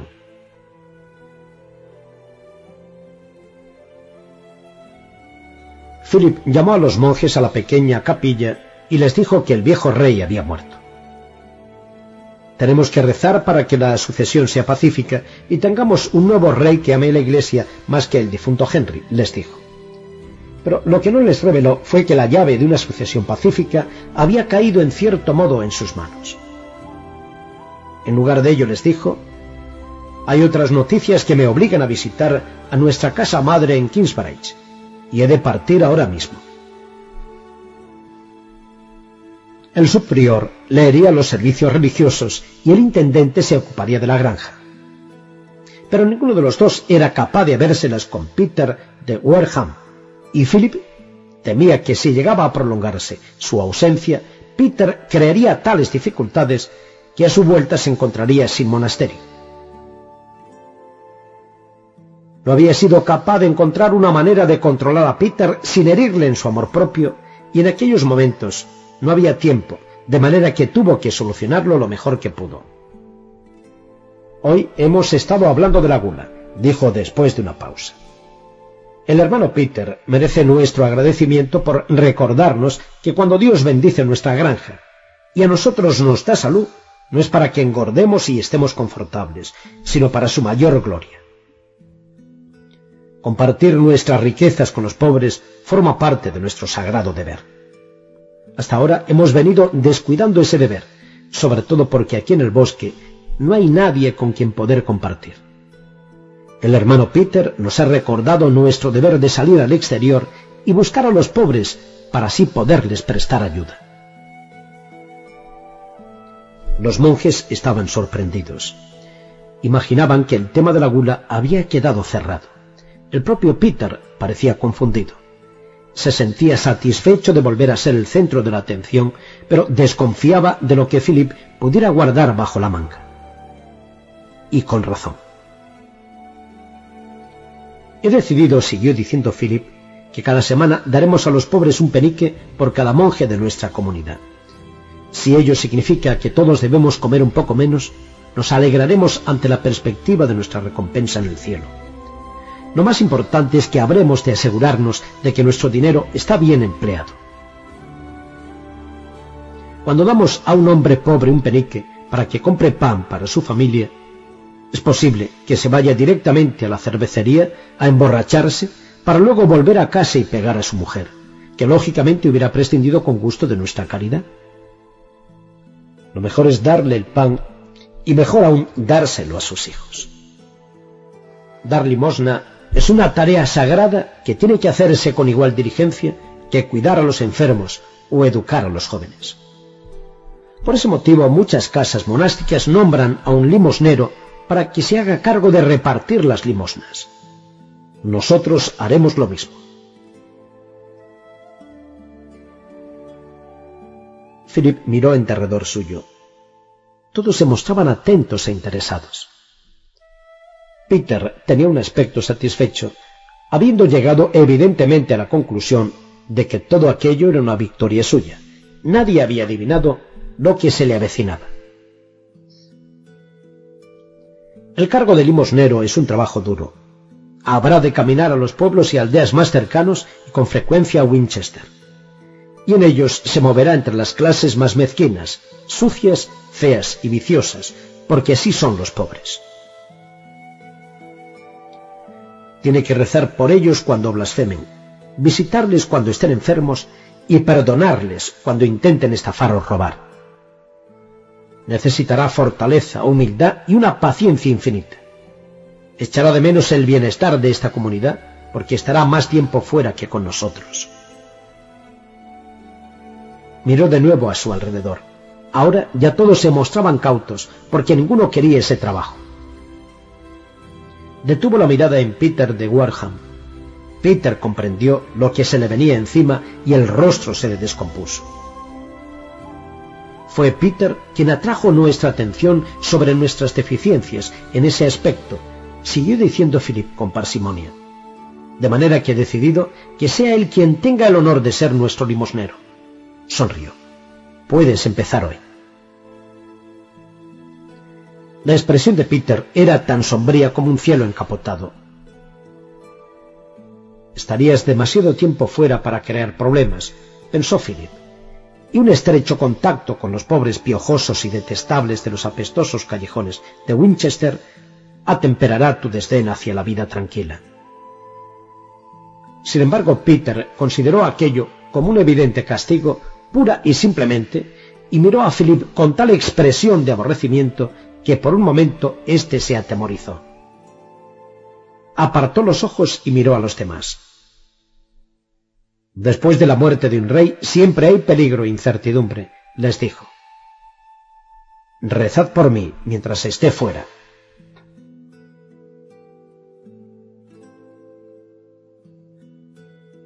Philip avistó Kingsbridge hacia el mediodía del día siguiente, tal como había previsto al arcediano Valera. Emergió de una boscosa colina y contempló un paisaje de campos helados y muertos, animado tan solo por el desnudo esqueleto de algún que otro árbol. No se veía alma viviente ya que en lo crudo del invierno no había trabajo en la tierra. A un par de millas de distancia, a través de los fríos campos, la catedral de Kingsbridge se alzaba sobre un promontorio un edificio inmenso y achaparrado, semejante a una tumba sobre un túmulo funerario. Philip siguió el camino hasta una depresión, y Kingsbridge desapareció de la vista. Su tranquila montura se abrió paso cuidadosamente a lo largo de los senderos helados. Iba pensando en el arcediano Valeran. Tenía tanto aplomo, seguridad en sí mismo y capacidad que a Philip le hacía sentirse joven y cándido, aunque la diferencia de edad entre ambos no fuera mucha. Valeran había controlado sin esfuerzo toda la entrevista. Se había librado amablemente de sus invitados. Había escuchado atentamente la historia de Philip, descubriendo de inmediato el problema crucial de falta de pruebas y comprendiendo rápidamente que aquella línea de investigación era inútil y luego se apresuró a que Philip siguiera su camino sin garantía alguna de que se emprendería cualquier acción, cosa en la que sólo ahora había reparado. Philip sonrió tristemente al comprender cómo le habían manipulado. Valeran ni siquiera le había dicho que transmitiera al obispo lo que Philip le había comunicado pero Philip confiaba en que la gran vena de ambición que había adivinado en Valeran garantizaría que la información fuera utilizada de alguna forma. Incluso pensaba que tal vez éste se sintiera algo en deuda con él. Y debido al hecho de que Valeran le había impresionado, se mostraba tanto más intrigado por el único indicio de debilidad su reacción ante la mujer de Tom Wilder. A Philip ella le había parecido sombríamente peligrosa. Al parecer Valeran la había encontrado deseable, lo que en definitiva venía a ser lo mismo. Sin embargo, había algo más. Valeran debió conocerla antes porque dijo, creí que había muerto. Daba la impresión de que hubiera pecado con ella en un pasado lejano. Ciertamente había algo de lo que debía sentirse culpable, a juzgar por la forma en que se aseguró de que Philip no siguiera por allí y pudiera enterarse de más cosas. Ni siquiera ese secreto culpable sirvió para menoscabar la opinión que Philip tenía de Valerán. Este era un sacerdote, no un monje. La castidad había constituido siempre parte esencial del estilo de vida monástica, pero nunca le había sido impuesta a los sacerdotes. Los obispos tenían amantes y los párrocos amas de llaves. Al igual que con la prohibición de pensamientos pecaminosos, el celibato clerical era una ley demasiado dura para ser obedecida. Si Dios no pudiera perdonar a los sacerdotes lascivos, habría muy poco clero en el cielo. Al alcanzar Philip una nueva cima, reapareció Kingsbridge. El paisaje estaba dominado por la poderosa iglesia, con sus arcos redondeados y sus pequeñas y hundidas ventanas, al igual que el monasterio dominaba la aldea. La parte oeste de la iglesia, frente a la cual se encontraba Philip, tenía dos achaparradas torres gemelas, una de las cuales había sido derribada por una tormenta hacía cuatro años. Aún no había sido reconstruida y la fachada parecía expresar un puro reproche. Aquel espectáculo provocaba siempre el enfado de Philip, ya que el montón de escombros en la entrada de la iglesia era un vergonzoso recordatorio del colapso de la regla monástica en el priorato. Los edificios del monasterio, construidos con la misma piedra caliza pálida, se alzaban en grupos próximos a la iglesia, como conspiradores alrededor de un trono. En el exterior del muro bajo que rodeaba al priorato había una serie de cabañas dispersas, construidas con troncos y barro y con tejados de barda, ocupadas por los campesinos que labraban los campos de los alrededores y los sirvientes que trabajaban en el monasterio para los monjes. Un río angosto y revuelto atravesaba presuroso la esquina sudoeste de la aldea, llevando agua fresca al monasterio. Philip empezó ya a sentir que se le revolvía la bilis al atravesar el río por un viejo puente de madera. El priorato de Kingsbridge era una vergüenza para la Iglesia de Dios y el movimiento monástico, pero Philip nada podía hacer al respecto, y la ira y la impotencia le revolvían el estómago. El priorato era el propietario del puente y cobraba derechos de paso. Mientras el maderamen crujía bajo el peso de Philip y su caballo, un monje de edad salía de un cobertizo que había en la orilla opuesta, acercándose a la rama de sauce que servía de barrera. Agitó la mano al reconocer a Philip. Este se dio cuenta de que cojeaba. ¿Qué te pasa en el pie, hermano Paul? le preguntó no es más que un sabañón. Desaparecerá cuando llegue la primavera. Philip pudo ver que en los pies solo llevaba sandalias. Paul era un pájaro encallecido, pero también demasiado viejo para pasarse todo el día afuera con aquel tiempo. Deberías tener un fuego, dijo Philip. Sería una bendición, pero el hermano Remigius dice que el fuego costaría más dinero del que da el pontazco. ¿Cuánto cobramos? Un penique por un caballo y un cuarto de penique por un hombre. ¿Utiliza mucha gente el puente? Sí, mucha, mucha. Entonces, ¿cómo es posible que no podamos permitirnos un fuego? Bueno, naturalmente los monjes no pagan, ni los sirvientes del priorato, ni los aldeanos, de manera que solo quedan algún caballero que vaya de viaje o un calderero un día por otro. Luego, los días festivos, cuando la gente acude desde todas partes para asistir a misa en la catedral, recogemos montones de medios peniques. Soy del parecer que podríamos custodiar el puente solo los días festivos y dejar que tuvieras un fuego con los ingresos, dijo Philip. Paul parecía preocupado. No digas nada, Remigius, ¿quieres? Se disgustará si cree que me he estado quejando. No te preocupes, le dijo Philip. Azuzó a su caballo para que Paul no pudiera ver la expresión de su rostro. Aquel tipo de estupidez le enfurecía. Paul había dado su vida al servicio de Dios y del monasterio, y cuando ya declinaba bajo el peso de los años, tenía que soportar el dolor y el frío por uno y dos cuartos de penique al día. No sólo era algo cruel, sino también un despilfarro, ya que a un hombre viejo y paciente como Paul podía dedicársele alguna tarea productiva, tal vez a criar gallinas, y el beneficio para el monasterio sería mayor que el de unos cuantos cuartos de penique. Pero el prior de Kingsbridge estaba demasiado viejo y letargado para comprenderlo, y al parecer lo mismo le pasaba a Remigius, el subprior. Philip pensaba con amargura que era un grave pecado malgastar de forma tan descuidada los bienes humanos y materiales que se habían consagrado a Dios con amorosa devoción. Se sentía malhumorado mientras guiaba a su jaca a través de los espacios libres entre las cabañas y la puerta del priorato. Este conformaba un recinto rectangular con la iglesia en el centro. Los edificios habían sido construidos de tal manera que cuanto había al norte y al oeste de la iglesia era público, mundano, secular y práctico, en tanto que las partes sur y este eran privadas, espirituales y sagradas.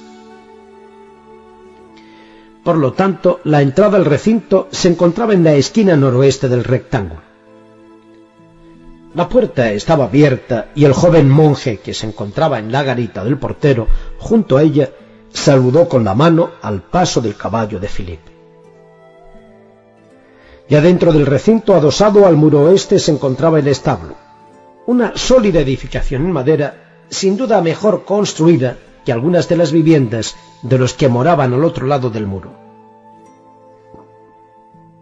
En su interior se encontraban dos mozos de cuadra sentados sobre balas de paja. No eran monjes, sino empleados de priorato. Se pusieron en pie con expresión de fastidio, como si les molestara la llegada de un visitante para darles trabajo extra. Un olor acre hirió el olfato de Philip, quien se dio cuenta de que los pesebres llevaban sin limpiar unas tres o cuatro semanas. Aquel día no estaba dispuesto a pasar por alto la negligencia de los mozos de cuadra. Antes de que metáis mi jaca en el establo, limpiad uno de los pesebres y poned paja fresca. Luego haced lo mismo con los demás caballos. Si el pesebre se mantiene siempre húmedo, cogen el mal de las pezuñas. No tenéis tanto que hacer que no podéis mantener limpio este establo, dijo al entregarles las riendas. Los dos mozos parecían malhumorados, así que añadió Haced lo que os digo, o me aseguraré de que se os retenga un día de paga por pereza. Estaba a punto de irse cuando recordó algo. En mi alforja hay un queso, llevádolo a la cocina y entregádolo al hermano Milius. Se alejó sin esperar a que le contestaran. El priorato tenía sesenta empleados para atender a sus cuarenta y cinco monjes, un número de sirvientes vergonzosamente excesivo a juicio de Philip. La gente que no tenía suficiente trabajo se volvía fácilmente remolona y dejaba de hacer el poco que tenían, como sin duda ocurría con los dos mozos de cuadra. Era un ejemplo más de la negligencia del prior James. Philip caminó a lo largo del muro oeste del recinto del priorato, dejando atrás la casa de invitados, intrigado por si en el priorato había algún visitante pero la inmensa y única habitación del edificio estaba fría y desierta, con un montón de hojas secas en el umbral arrastradas el invierno último por el viento. Dando vuelta a la izquierda, atravesó la gran extensión de hierba rala que separaba la casa de invitados, que en ocasiones albergaba gente sin pies, incluso mujeres de la iglesia. Se acercó a la parte oeste de esta, donde se encontraba la entrada pública. Las piedras rotas de la torre desmoronada seguían donde habían caído, en un gran montón que medía el doble de la estatura de un hombre.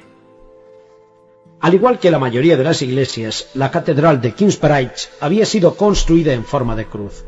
El extremo occidental se abría una nave que conformaba el madero largo de la cruz.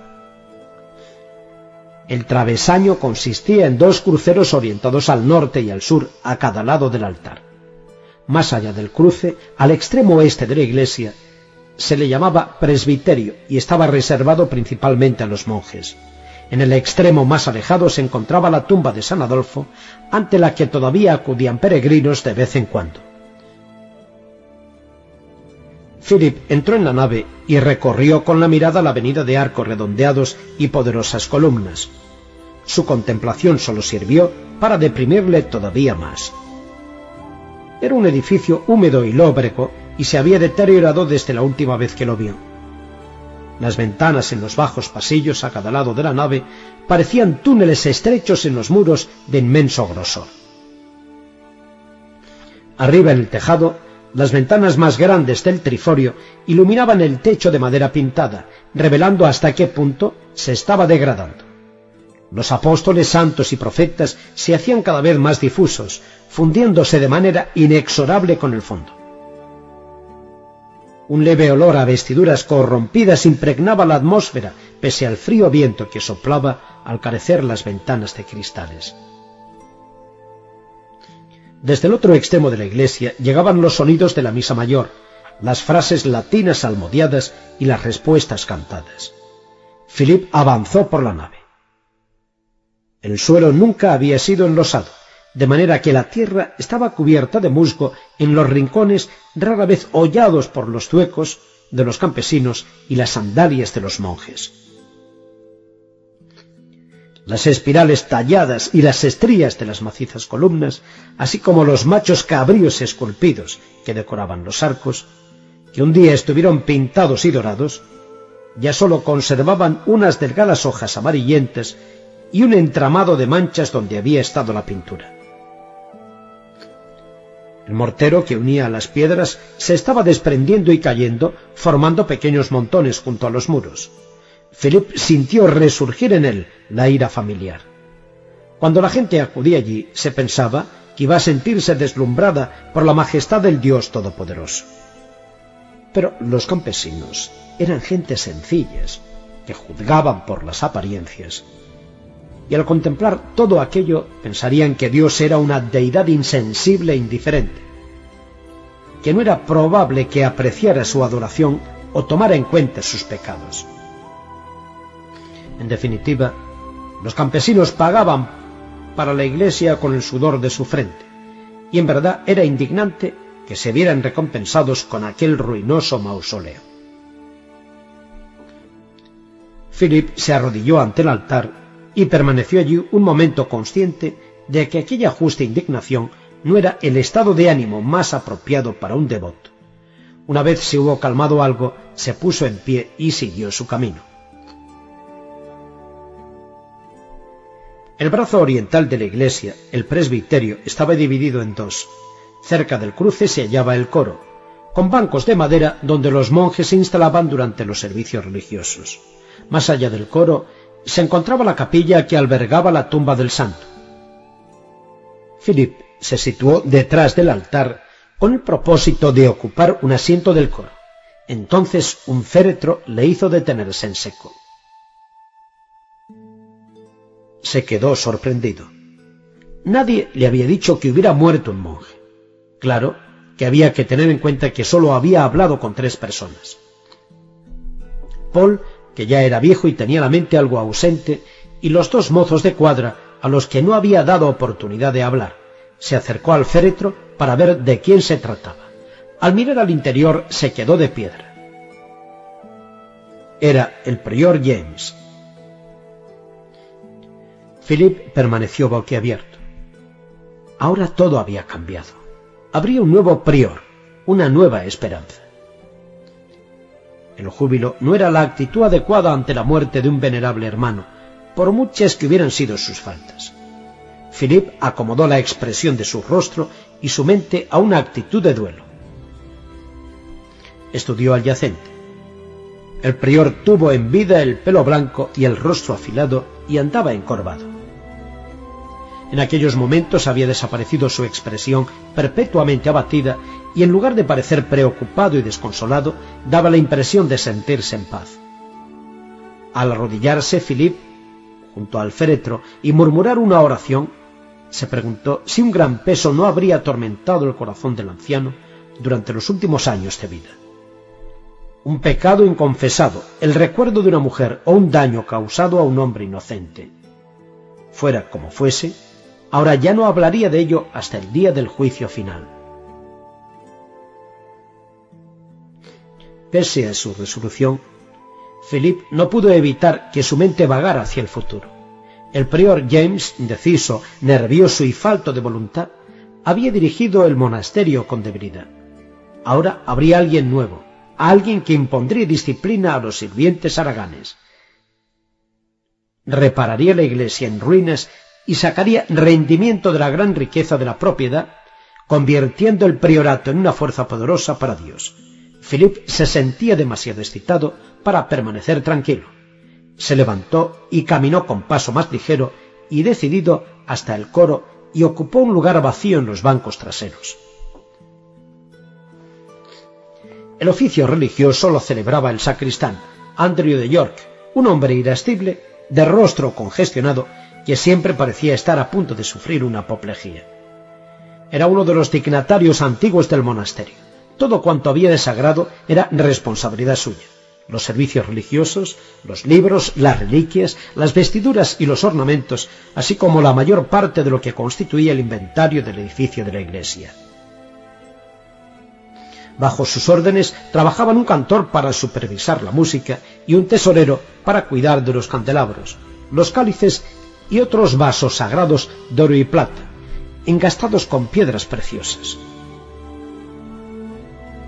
Por encima del sacristán no había más autoridad que la del prior y el subprior, Remicius, que era un gran compañero del sacristán.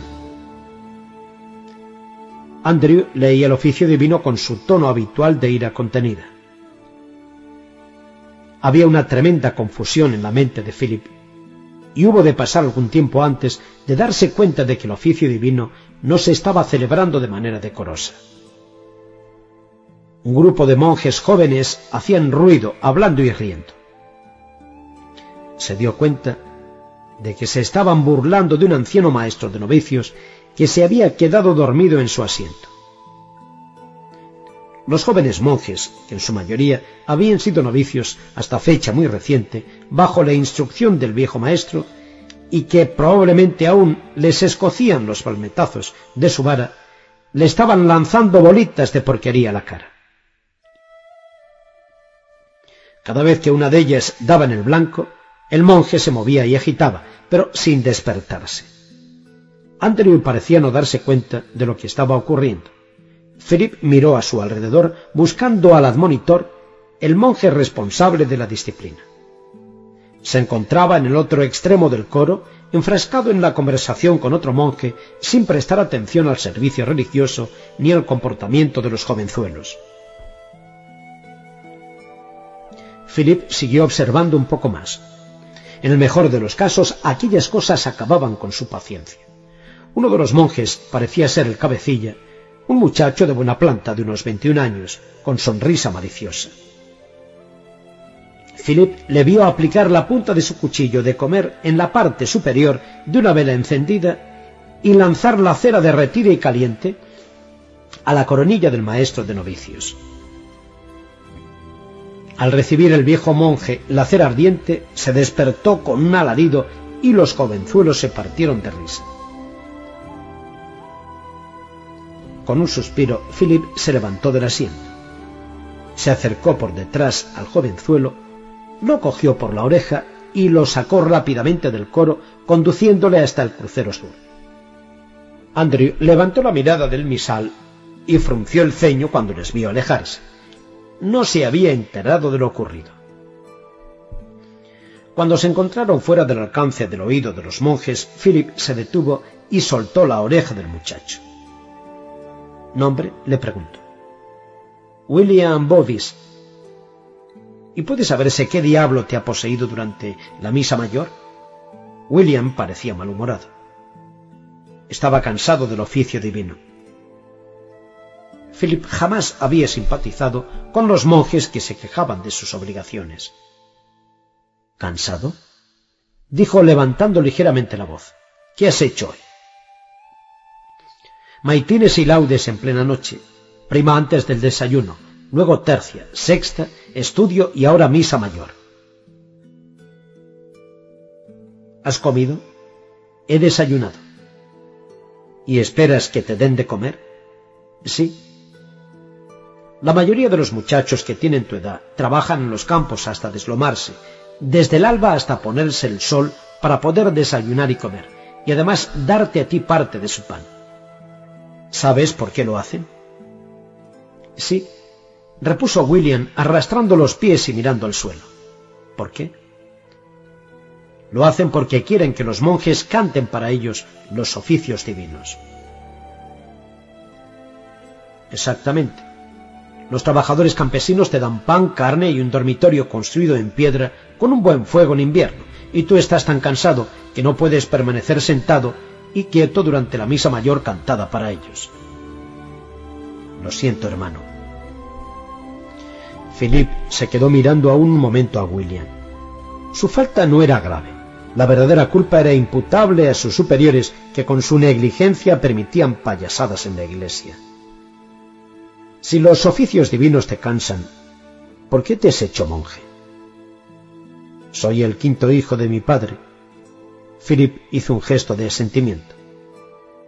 Y sin duda donó alguna tierra al priorato a condición de que te admitiéramos. Sí, una granja. Era una historia corriente. Un hombre que tuviera exceso de hijos entregaba uno de ellos a Dios y para asegurarse de que Dios no iba a rechazar el regalo, daba al mismo tiempo una parte de tierra suficiente para mantener al hijo en la pobreza monástica. De esa manera muchos hombres que no tenían vocación se convertían en monjes desobedientes. Si fueras trasladado, digamos, a una granja o a mi pequeña celda de St. John in the Forest, donde hay mucho trabajo por hacer al aire libre, y más bien poco tiempo para pasarlo rezando, ¿crees que ello te ayudaría a participar en los oficios divinos con adecuada devoción? A William se le iluminó el rostro. Sí, hermano, creo que sí. Eso pensaba. Veré qué puede hacerse. Pero no te alegres demasiado. Quizá tengas que esperar hasta que tengamos un nuevo prior y le pida que te traslade. De todas maneras, muchas gracias. Había terminado el oficio y los monjes empezaban a abandonar la iglesia en procesión. Philip se llevó un dedo a los labios para poner fin a la conversación. Mientras los monjes desfilaban por el crucero sur, Philip y William se incorporaron a la fila y entraron en el claustro, el cuadrángulo abovedado adyacente al lado sur de la nave donde se disolvió la procesión. Philip se dirigió hacia la cocina, pero se vio interceptado por el sacristán que se plantó en actitud agresiva ante él con los pies separados y las manos en las caderas. Hermano Philip dijo. Hermano Andrew, dijo a su vez Philip, pensando que mosca le habría picado. ¿Qué pretendes interrumpiendo la celebración de la misa mayor? Philip se quedó estupefacto. ¿Interrumpiendo el servicio? repitió incrédulo. El muchacho se estaba portando mal y... Soy perfectamente capaz de ocuparme de los malos comportamientos en mis propios servicios, dijo Andrew levantando la voz. Los monjes, que habían empezado a dispersarse, se quedaron por los alrededores para escuchar la discusión. Philip no podía entender todo aquel jaleo. De vez en cuando los monjes jóvenes y los novicios debían ser reprendidos por sus hermanos mayores durante los oficios, y no había regla alguna que estableciera que sólo podía hacerlo el sacristán. Pero si no viste lo que estaba ocurriendo, alegó Philip. O quizá lo vi y decidí ocuparme de ello más tarde. Philip estaba completamente seguro de que no había visto nada. Entonces, ¿qué viste? preguntó Philip desafiante. No pretendas interrogarme, gritó Andrew. Su rostro pasó del color rojo al morado. Podrá ser prior de una pequeña celda en el bosque, pero hace doce años que soy sacristán y llevaré los servicios de la catedral como crea conveniente, sin la ayuda de forasteros a quienes doblo la edad. Philip empezó a pensar que quizás se hubiera equivocado, a juzgar por lo furioso que estaba Andrew. Pero lo más importante era que una discusión en los claustros no era precisamente un espectáculo edificante para otros monjes, y había que ponerle fin. Así que Philip se tragó su orgullo, apretó los dientes e inclinó sumiso la cabeza. Admito la reprimenda, hermano, y suplico humildemente tu perdón, dijo. Andrew estaba preparado para una discusión a voces y la pronta retirada de su adversario no le resultó satisfactoria. Pues que no vuelva a ocurrir, dijo con descortesía. Philip no contestó. Andrew se había propuesto decir la última palabra, de manera que cualquier otra observación de Philip sólo conseguiría una nueva réplica. Permaneció allí de pie con la mirada clavada en el suelo y mordiéndose la lengua mientras Andrew seguía mirándole furioso. Finalmente el sacristán dio media vuelta y se alejó con la cabeza erguida.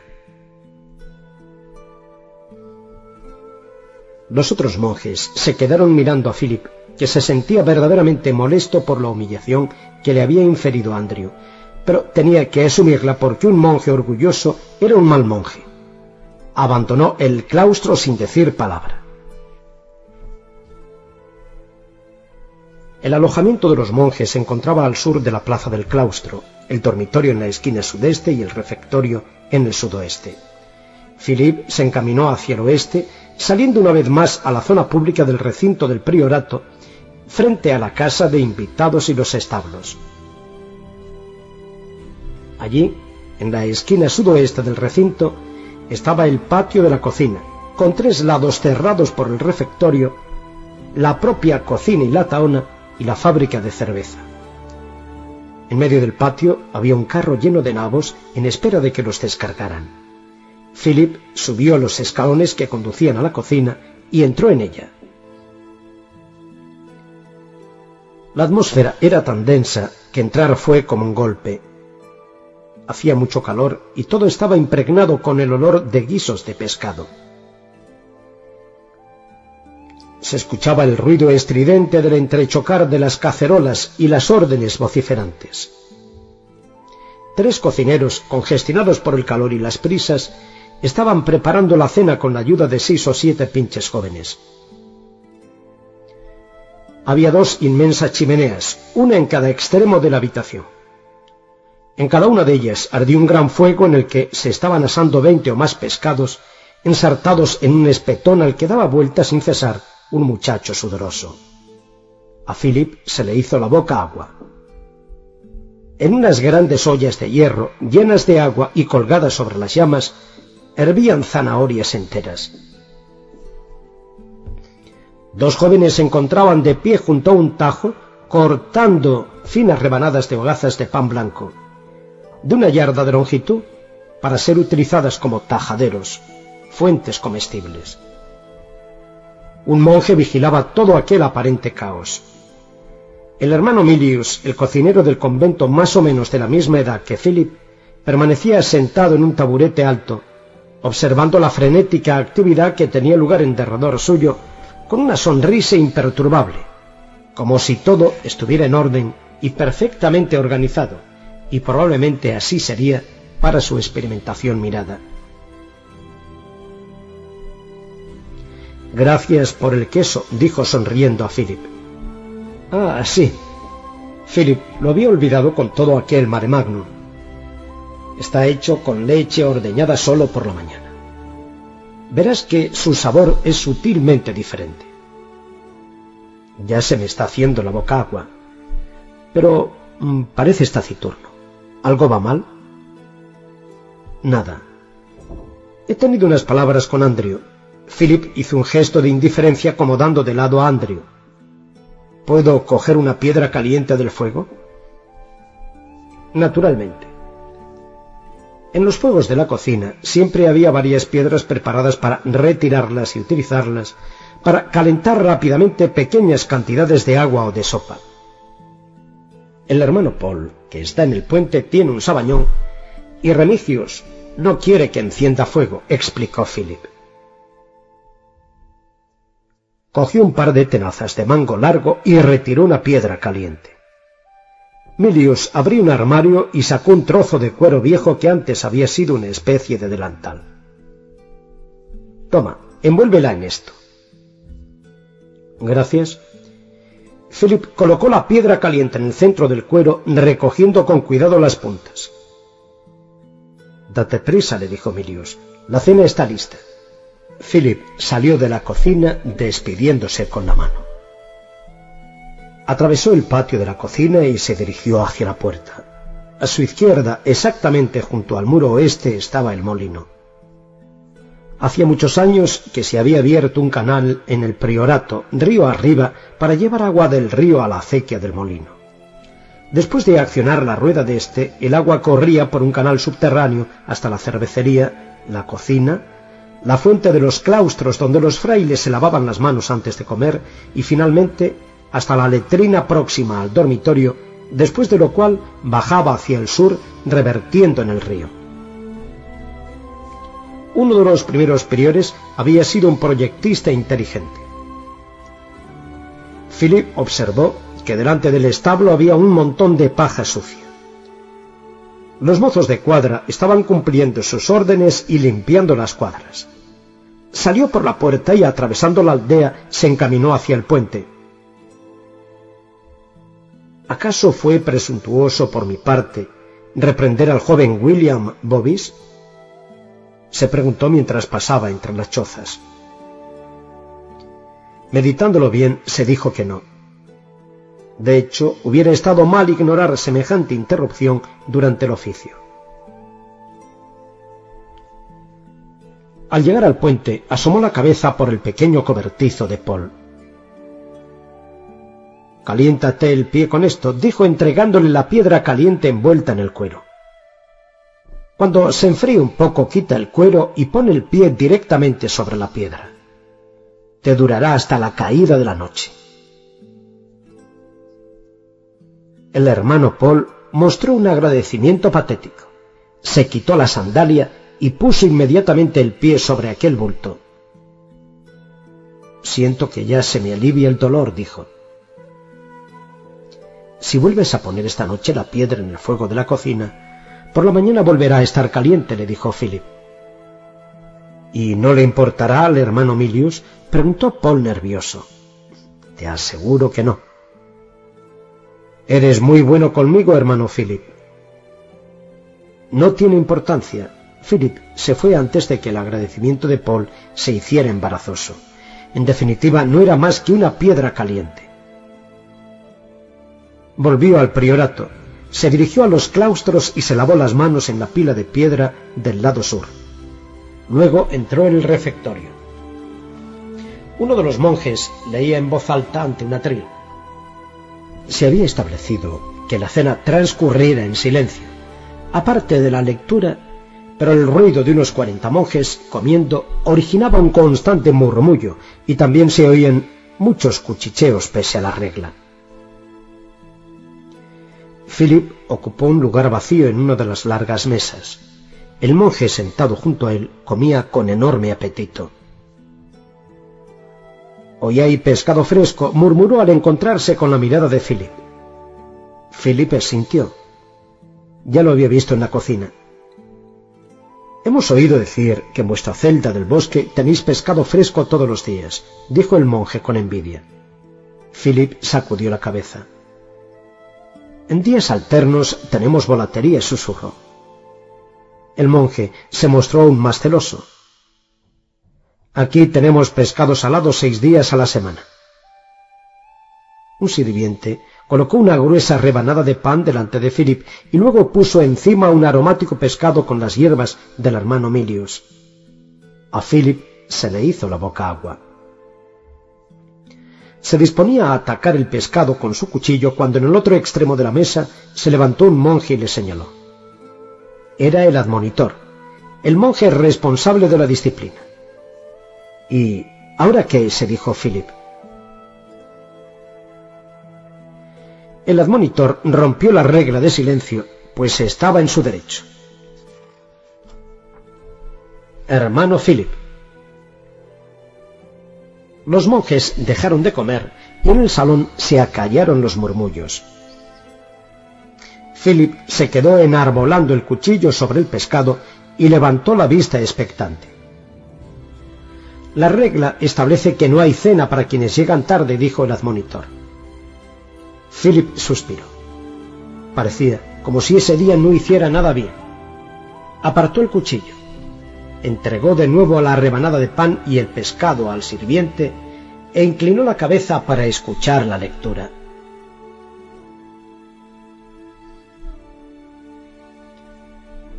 Durante el periodo de descanso después de la cena, Philip se dirigió al almacén que había debajo de la cocina para hablar con Cuthbert Whitehead, el despensero.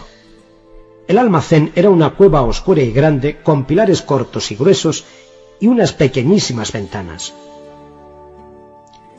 El ambiente era seco y rebosaba de los aromas de lo almacenado. Lúpulo y miel, manzanas viejas y hierbas secas, queso y vinagre. Al hermano Kidber solía encontrársele allí porque su trabajo no le dejaba tiempo para los oficios, lo que respondía muy bien a sus inclinaciones. Era un individualista, con los pies bien firmes en la tierra y que sentía escaso interés por la vida espiritual. El despensero era la contrapartida material del sacristán. Cuthbert tenía que atender todas las necesidades materiales de los monjes, recogiendo los productos de las granjas y las alquerías del monasterio e ir al mercado a comprar lo que los monjes y sus empleados no podían producir por sí mismos. La tarea exigía una cuidadosa reflexión y cálculo. Cuthbert no la llevaba a cabo solo. Milius, el cocinero, tenía a su cargo la preparación de las comidas y había un chambelán que se ocupaba de la indumentaria de los monjes. Ambos trabajaban a las órdenes de Cuthbert y había otros tres personajes que nominalmente también estaban bajo su control, pero que gozaban de cierto grado de independencia. El maestre de invitados, el enfermero que se ocupaba de los monjes ancianos y enfermos en un edificio aparte y el postulante. Incluso teniendo gente que trabajaba a sus órdenes, la tarea de Kidber era formidable. Pese a ello lo llevaba todo en la cabeza, asegurando que era una vergüenza malgastar pergamino y tinta.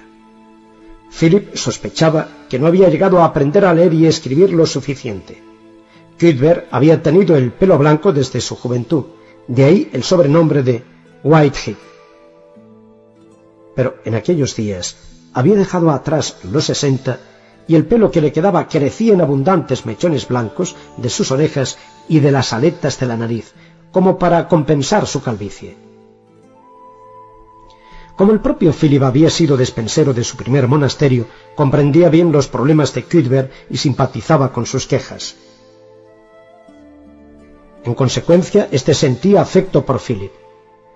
En aquellos momentos, sabedor de que Philip se había quedado sin cenar, Cuthbert cogió media docena de peras de un barril.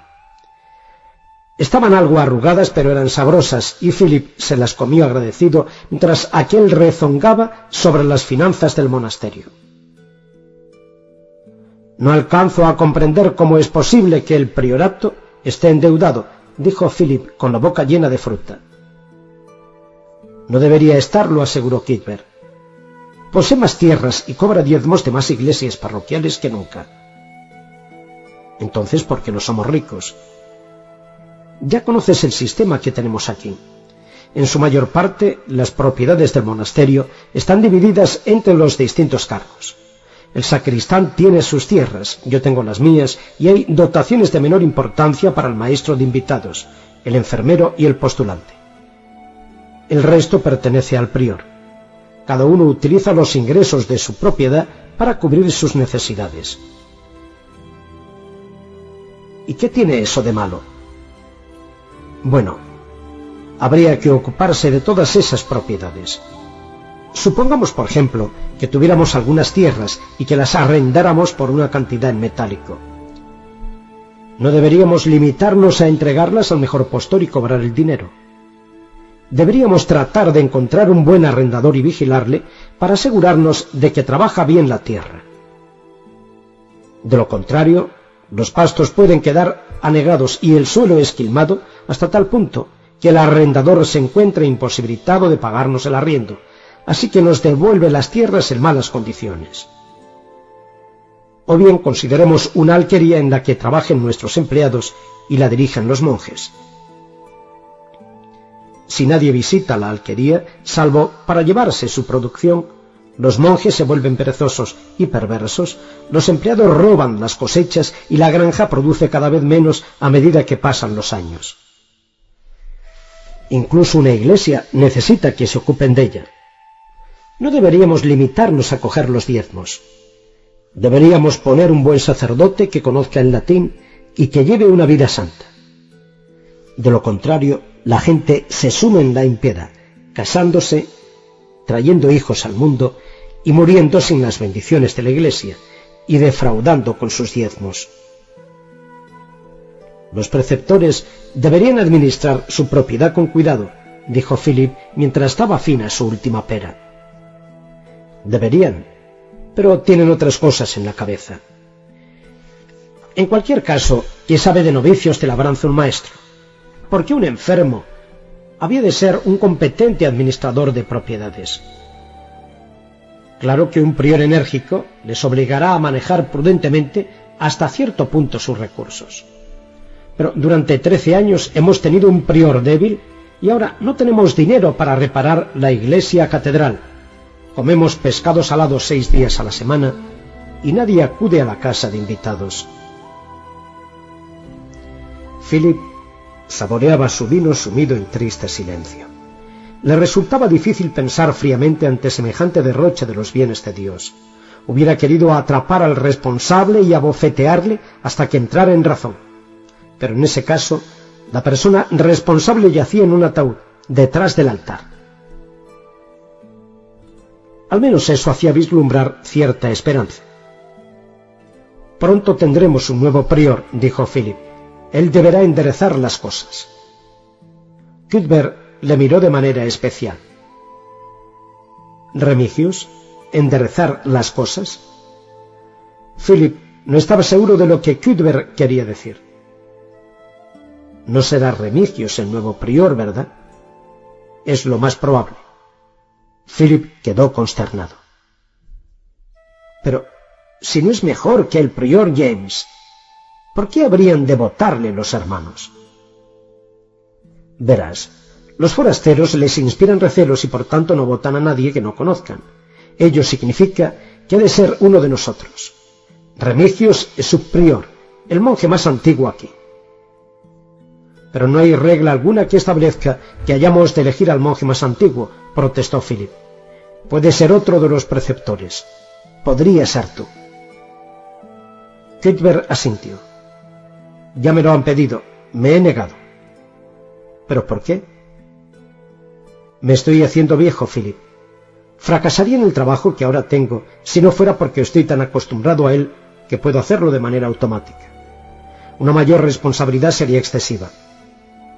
Realmente no tengo energía suficiente para hacerme cargo de un monasterio en situación precaria y reformarlo. Al final no lo haría mucho mejor que Remigius. Philip seguía sin poder creérselo. están otros, el sacristán, el postulante, el maestro de novicios. El maestro de novicios es viejo y aún está más fatigado que yo. El maestro de invitados es glotón y borracho.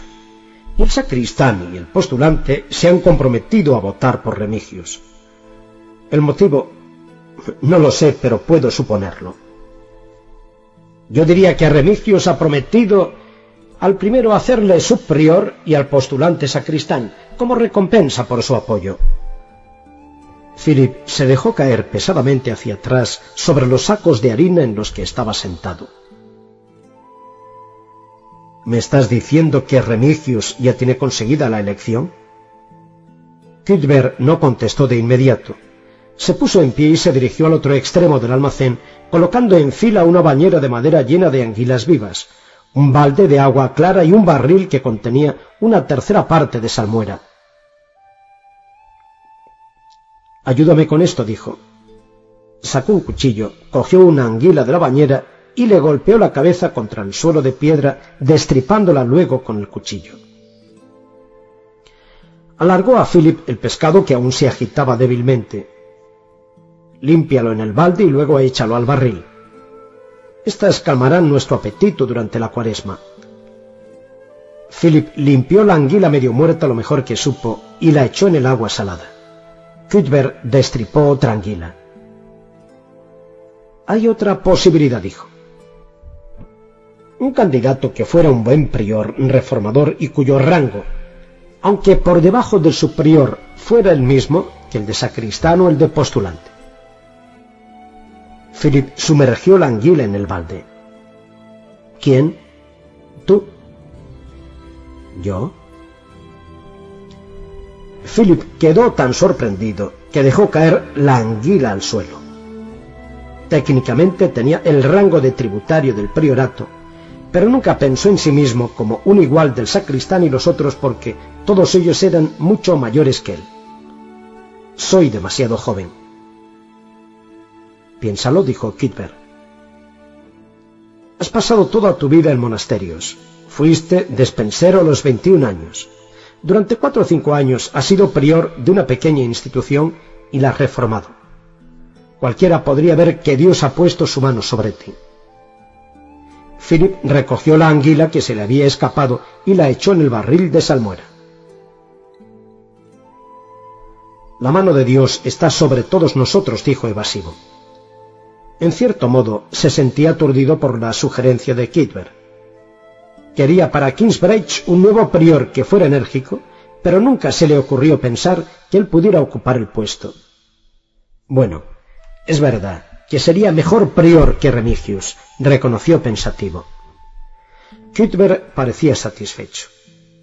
Si tienes un defecto, Philip, es la candidez. Philip no se consideraba cándido en modo alguno. ¿Qué quieres decir? Nunca se te ha ocurrido pensar que la gente obra impulsada por bajos motivos. La mayoría de nosotros sí que lo hacemos. Por ejemplo, todos en el monasterio dan por sentado que eres candidato y que has venido a pedir votos. Philip estaba indignado. ¿En qué se basan para decir eso? Intenta considerar tu comportamiento como lo haría una mente suspicaz y mezquina. Has llegado poco después de la muerte del prior James como si tuvieras aquí a alguien que te hubiera enviado un mensaje secreto. Pero, ¿cómo se imaginan que he organizado esto? No lo saben, pero creen que eres más listo que ellos. Cuthbert empezó de nuevo a destripar anguilas. Y date cuenta de cómo te has comportado hoy. En cuanto entraste en los establos, ordenaste que los limpiaran. Luego te ocupaste de los jugueteos durante la celebración de la misa mayor. Hablaste de trasladar al joven William Bobis a otra casa cuando todo el mundo sabe que transferir monjes de una casa a otra es privilegio del prior. Criticaste de manera implícita a Remigius al llevar al hermano Paul una piedra caliente y finalmente trajiste a la cocina un queso delicioso del que todos comimos un bocado después de la cena. Y aunque nadie dijera de dónde procedía, ninguno de nosotros podría confundir el sabor de un queso de St. John in the Forest. Philip se sentía extremadamente incómodo ante la idea de que sus acciones hubieran sido mal interpretadas. Son cosas que hubiera podido hacer cualquiera. Cualquier monje veterano hubiera podido hacer una de ellas, pero nadie más que tú las hubiera hecho todas. Llegaste y te hiciste cargo. Ya has empezado a reformar este lugar, y como es natural, los seguidores de Remigios están intentando hacerte retroceder. Esa es la razón de que el sacristán Andrew te reprendiera en el claustro. Así que era eso. Me preguntaba qué mosca le habría picado. Philip enjuagó una anguila pensativo. Y supongo que cuando el admonitor me hizo renunciar a mi cena fue por la misma razón. Desde luego. Una forma de humillarte delante de los monjes. Y a propósito creo que esas dos maniobras fueron contraproducentes para sus intenciones. Ninguna de las dos reprimendas estaba justificada y sin embargo las aceptaste de buen grado. De hecho lograste parecer un verdadero santo. No lo hice intencionadamente. Tampoco los santos. Está sonando la campana para nonas. Más vale que me dejes a mí el resto de las anguilas.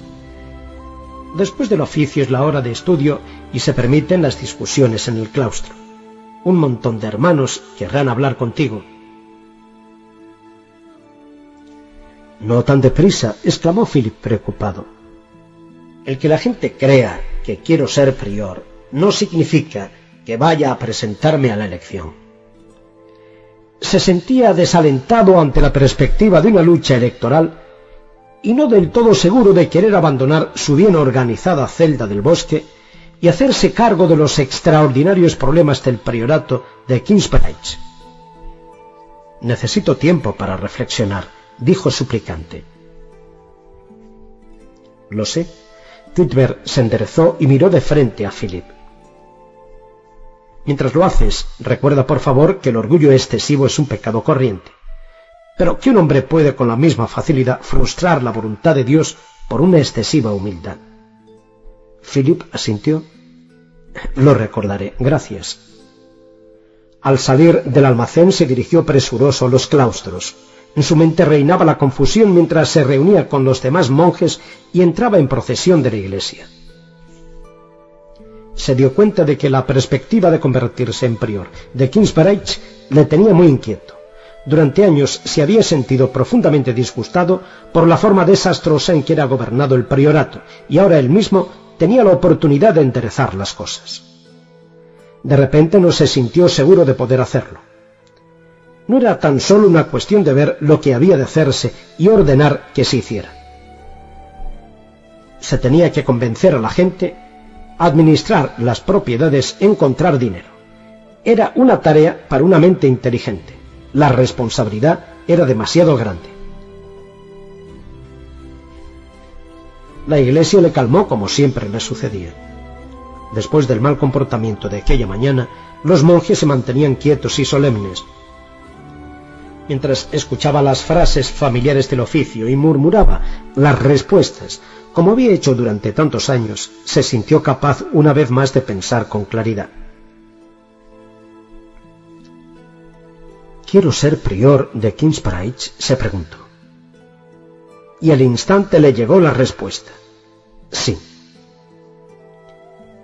Hacerse cargo de aquella iglesia en ruinas, repararla, pintarla de nuevo y llenarla con los cantos de un centenar de monjes y las voces de millares de fieles diciendo el Padre Nuestro. Solo por ello quería la dignidad.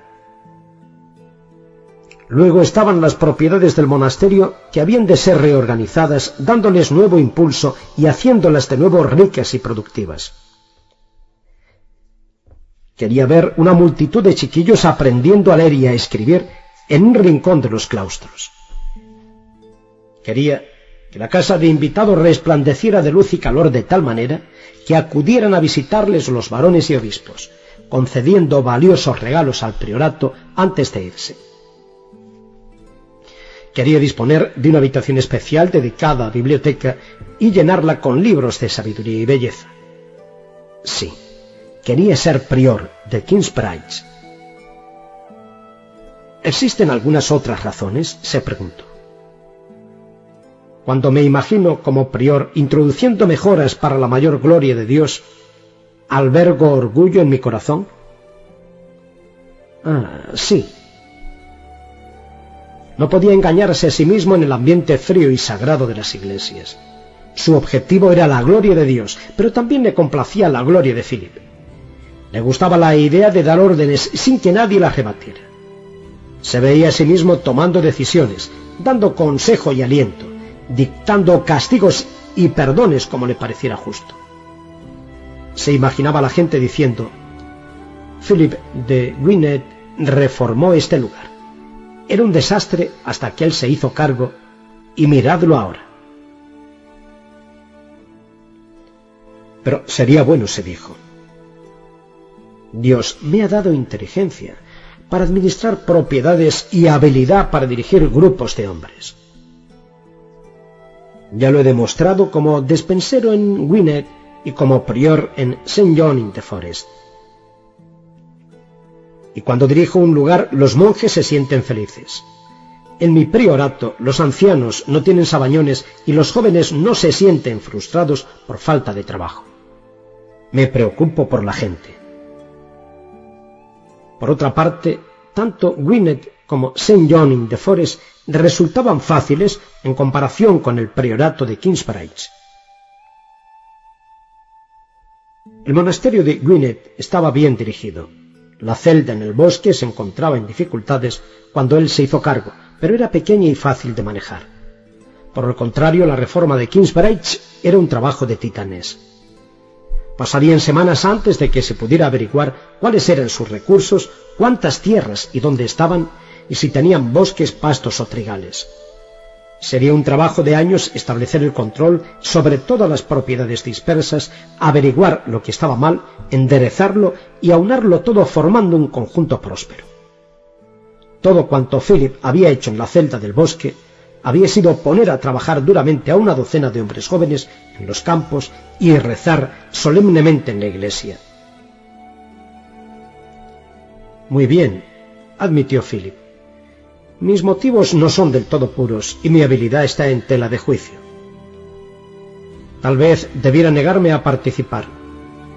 Al menos tendría la seguridad de evitar el pecado de orgullo. Pero, ¿qué fue lo que dijo Kitber? Un hombre puede frustrar con igual facilidad la voluntad de Dios mediante una excesiva humildad. ¿Qué quiere Dios? se preguntó finalmente. ¿Quiere a Remigius? La capacidad de Remigius es inferior a la mía y sus motivos probablemente no serán más puros. ¿Hay otro candidato? De momento no. Hasta que Dios revele una tercera posibilidad, debemos asumir que la elección está entre Remigius y yo. Es evidente que Remigius dirigirá el monasterio como lo ha venido haciendo mientras el prior James estuvo enfermo, lo que es como decir que se mostrará ocioso y negligente y que dejará que continúe su decadencia. ¿Y yo?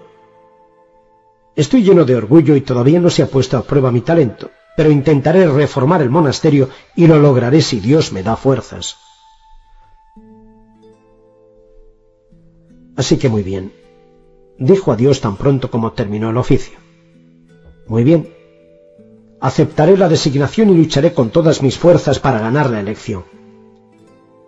Y si tú no me quieres a mí por alguna razón que hayas preferido no revelarme, bueno, entonces habrás de detenerme por todos los medios posibles.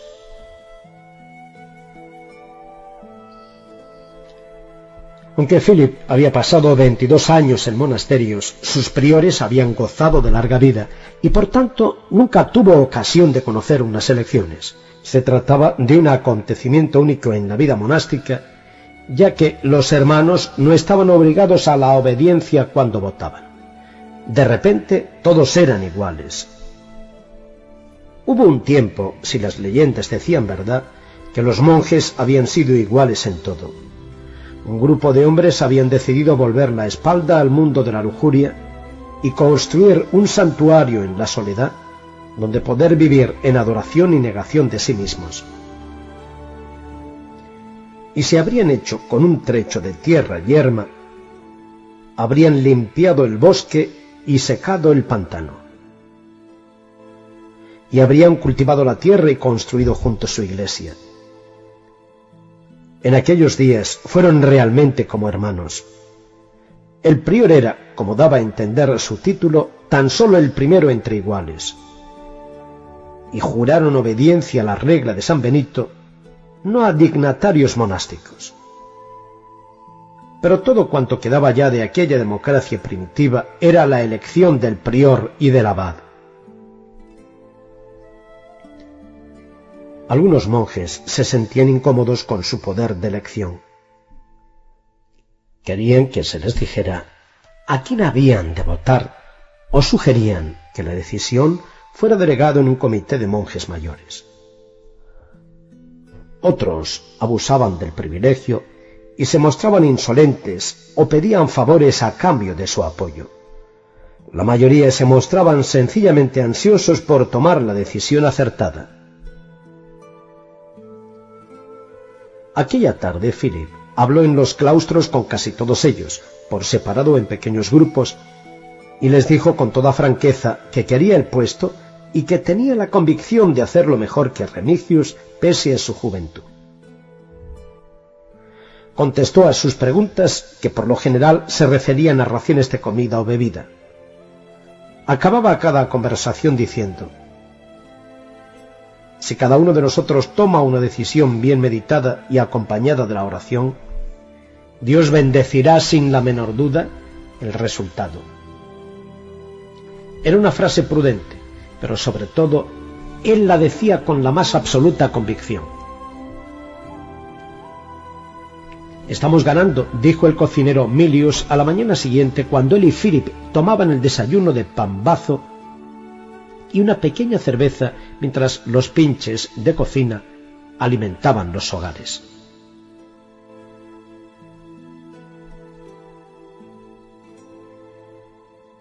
Philip dio un mordisco al duro pan moreno y tomó un buen sorbo de cerveza para ablandarlo. Milius era un joven entusiasta y vivo de ingenio, protegido de Cuthbert y admirador de Philip.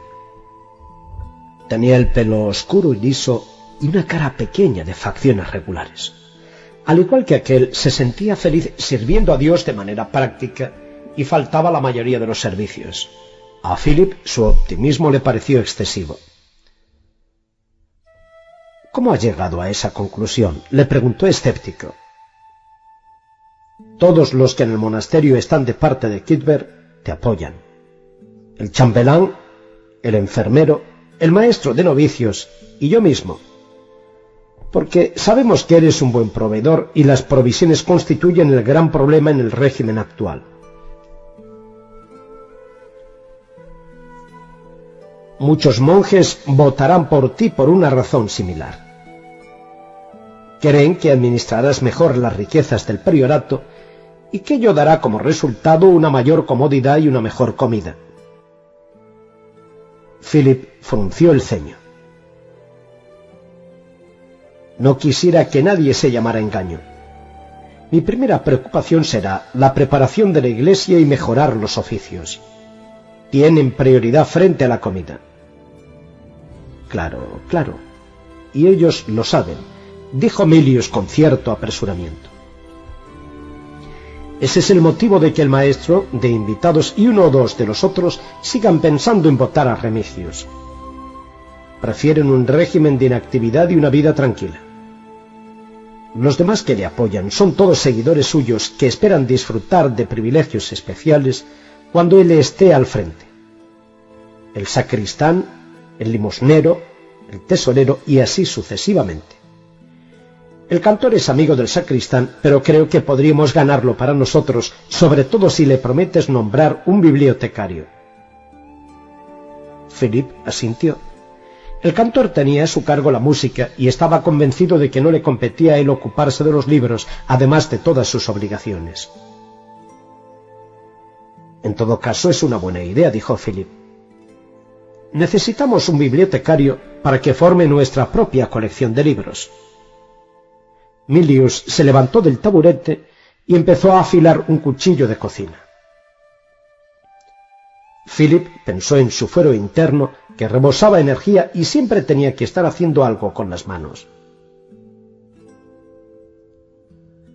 Hay cuarenta y cuatro monjes con derecho a voto, dijo Milius. Habían sido cuarenta y cinco, pero uno de ellos acababa de morir. Calculo que dieciocho están a favor nuestro y diez con Remigius. Los dieciséis restantes están indecisos. Necesitamos veintitrés para alcanzar la mayoría. Ello significa que habrás de ganarte cinco indecisos. Planteado de esa manera parece fácil, dijo Philip. ¿De cuánto tiempo disponemos? No lo sé. Los hermanos convocan la elección, pero si lo hacemos demasiado pronto, el obispo puede negarse a confirmar al que hayamos elegido. Y si la retrasamos demasiado, puede ordenarnos que la convoquemos. También tiene derecho a nombrar un candidato. En estos momentos es posible que ni siquiera esté enterado de que el prior ha muerto entonces puede pasar mucho tiempo. Sí. Y tan pronto como estemos seguros de alcanzar la mayoría, deberás volver a tu celda y quedarte allí hasta que todo haya terminado. ¿Por qué? Philip estaba desconcertado ante aquella propuesta. La familiaridad engendra desprestigio. Milius agitó con entusiasmo el cuchillo recién afilado. Perdóname si parezco irrespetuoso, pero fuiste tú quien preguntaste. En este momento te rodea un aura. Eres una figura lejana, santificada, especialmente para nosotros los monjes más jóvenes. Hiciste un milagro con esa pequeña celda, reformándola y convirtiéndola en autosuficiente. Eres un ordenancista duro, pero alimentas bien a tus monjes. Eres un líder nato, pero puedes inclinar la cabeza y aceptar una reprimenda como el más joven de los novicios. Conoces las escrituras y haces el mejor queso del país. Y tú exageras. No demasiado. No creo que la gente piense eso de mí. No es natural. Claro que no lo es. Milius mostró su asentimiento con otro leve encogimiento de hombros. Y no durará en cuanto lleguen a conocerte. Si te quedaras aquí perderías esa aura. Deberían hurgarte los dientes y rascarte el trasero. Te oirían roncar y ventosear, descubrirían cómo eres cuando estás de mal humor. Han herido tu orgullo o te duele la cabeza. No queremos que eso suceda. Déjales que vean a Remigius cometer errores y chapucerías un día tras otro, mientras que tu imagen permanece radiante y perfecta en sus mentes. Esto no me gusta, dijo Philip con tono preocupado. Parece falso. No hay nada deshonesto en ello, protestó Milius es el reflejo auténtico de lo bien que servirías a Dios y al monasterio si fueras prior y lo detestable que sería el gobierno de Remigius. Philip sacudió la cabeza. Me niego a parecer un ángel. Muy bien, no me quedaré aquí. En cualquier caso, he de volver al bosque. Pero hemos de ser sinceros con los hermanos. Les estamos pidiendo que elijan a un hombre falible e imperfecto que necesitará de su ayuda y sus oraciones. Diles eso. exclamó con entusiasmo Milius. Es perfecto, les encantará. Es incorregible, pensó Philip. Cambió de tema. ¿Cuál es tu impresión sobre los indecisos, los hermanos que todavía no tienen decidido el voto? son conservadores, afirmó Milio sin vacilar. Ven en Remigius el hombre de más edad, el que introducirá menos cambios y cuyas decisiones son predecibles. El hombre que en estos momentos está eficazmente al frente. Philip asintió. Y se muestran cautelosos ante mí, como si fuera un perro extraño que pudiera morder, añadió. La campana llamó a capítulo. Milius se bebió de un trago la cerveza que le quedaba. Ahora habrá algún ataque contra ti, Philip. No puedo saber qué forma adoptará, pero seguro que intentarán presentarte como demasiado joven, inexperto, impetuoso y poco seguro. Debes mostrarte tranquilo, cauteloso y sensato, pero dejándonos a Cuthbert y a mí tu defensa. Philip empezó a sentirse inquieto. Aquello de sopesar cada uno de sus movimientos y calcular cómo lo interpretarían y juzgarían los demás era una forma nueva de pensar. Habitualmente solo pienso en cómo juzgará Dios mi comportamiento, dijo, con un ligero tono de desaprobación. Lo sé, lo sé, dijo Emilios impaciente. Pero no es pecado ayudar a la gente sencilla para que vea tus acciones a la verdadera luz. Philip frunció el entrecejo. Los alegatos de Emilius eran desoladoramente plausibles. Salieron de la cocina, atravesaron el refectorio y se dirigieron a los claustros. Philip se sentía tremendamente inquieto. ¿Ataque? ¿Qué significaba un ataque? ¿Dirían falsedades sobre él? ¿Cuál debería ser su reacción? Si la gente decía embuste sobre él, se pondría furioso. Debería contener su ira para dar la impresión de ser una persona tranquila, moderada y todo lo demás. Pero de hacerlo así, ¿no creerían los hermanos que aquellas mentiras eran verdaderas?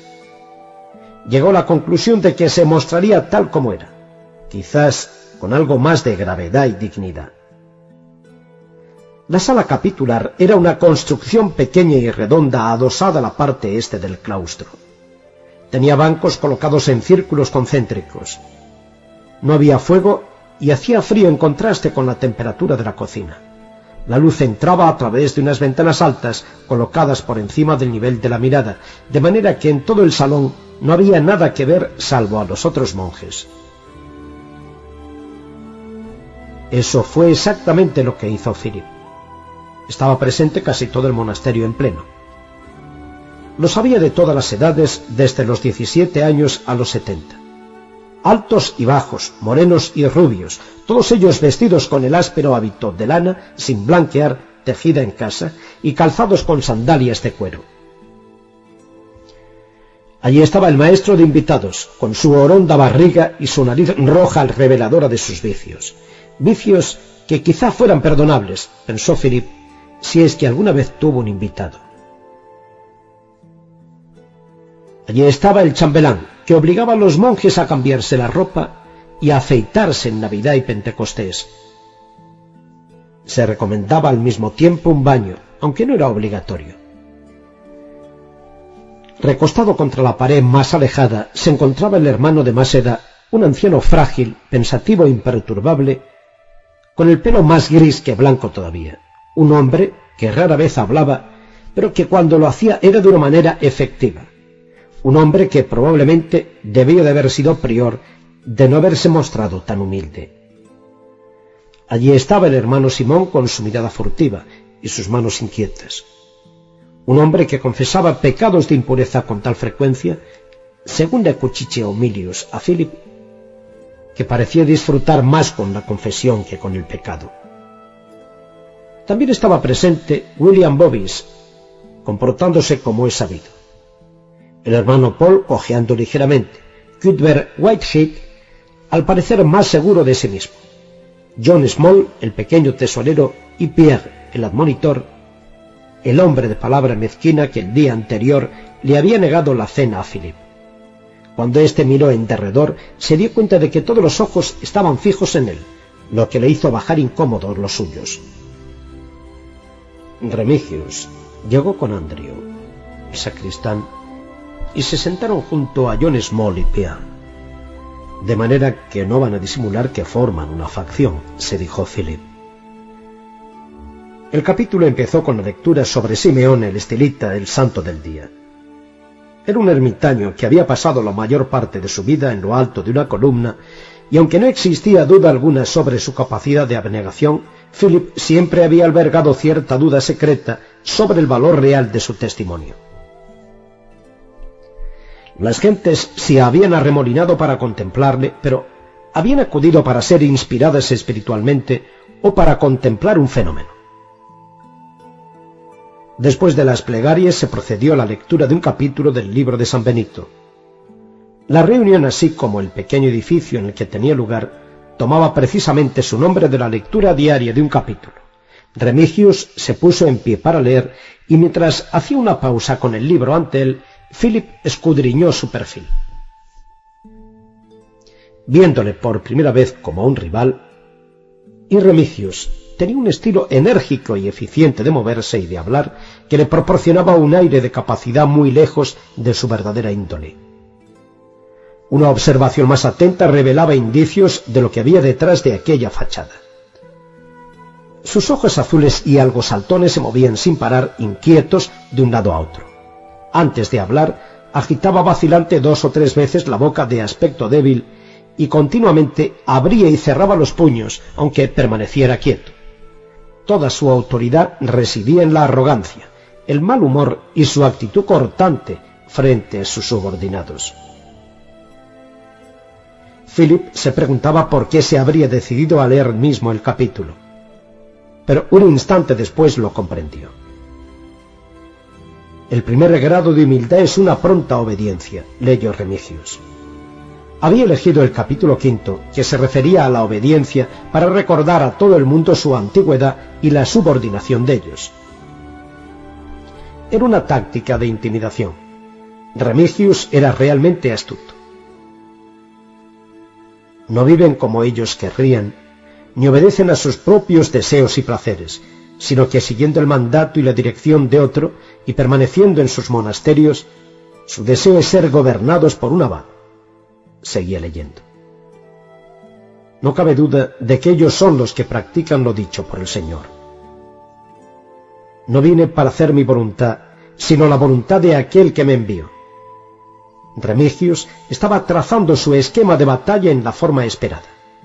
En esa contienda él se disponía a representar la autoridad establecida. El capítulo fue seguido por la necrología y ese día, como era natural, todas las oraciones fueron por el alma del prior James. La parte más animada del capítulo quedó reservada para el final. Discusión de los asuntos, confesión de las faltas y acusaciones de mal comportamiento. Ayer, durante la misa mayor, hubo un alboroto, empezó diciendo Remicius. Philip casi sintió alivio. Ahora ya sabía cómo le iban a atacar. No estaba seguro de si su actuación del día anterior había sido correcta, pero sabía por qué lo había hecho y estaba preparado para defenderse. Yo no estuve presente, siguió diciendo Remigius.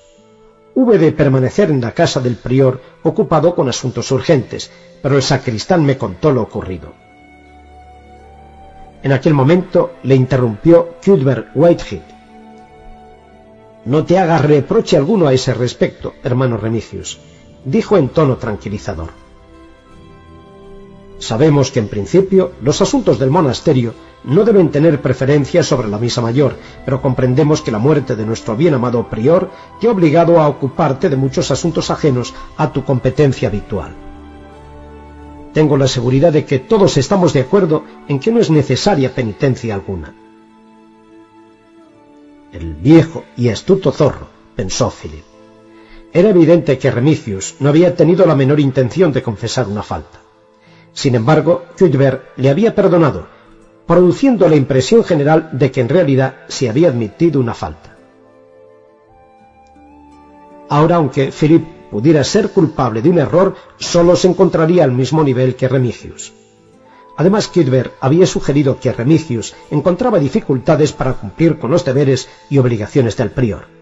Kürber había minado de forma absoluta la autoridad de Remigius con solo unas amables palabras. Remigius estaba furioso. Philip sintió la garganta seca por la excitación del triunfo. Andrew, el sacristán, lanzó una mirada acusadora a Cuthbert. Estoy seguro que ninguno de nosotros hubiera deseado criticar a nuestro reverendo superior, dijo. El alboroto al que se refería fue provocado por el hermano Philip, que ha venido a visitarnos desde la celda de St. John in the Forest.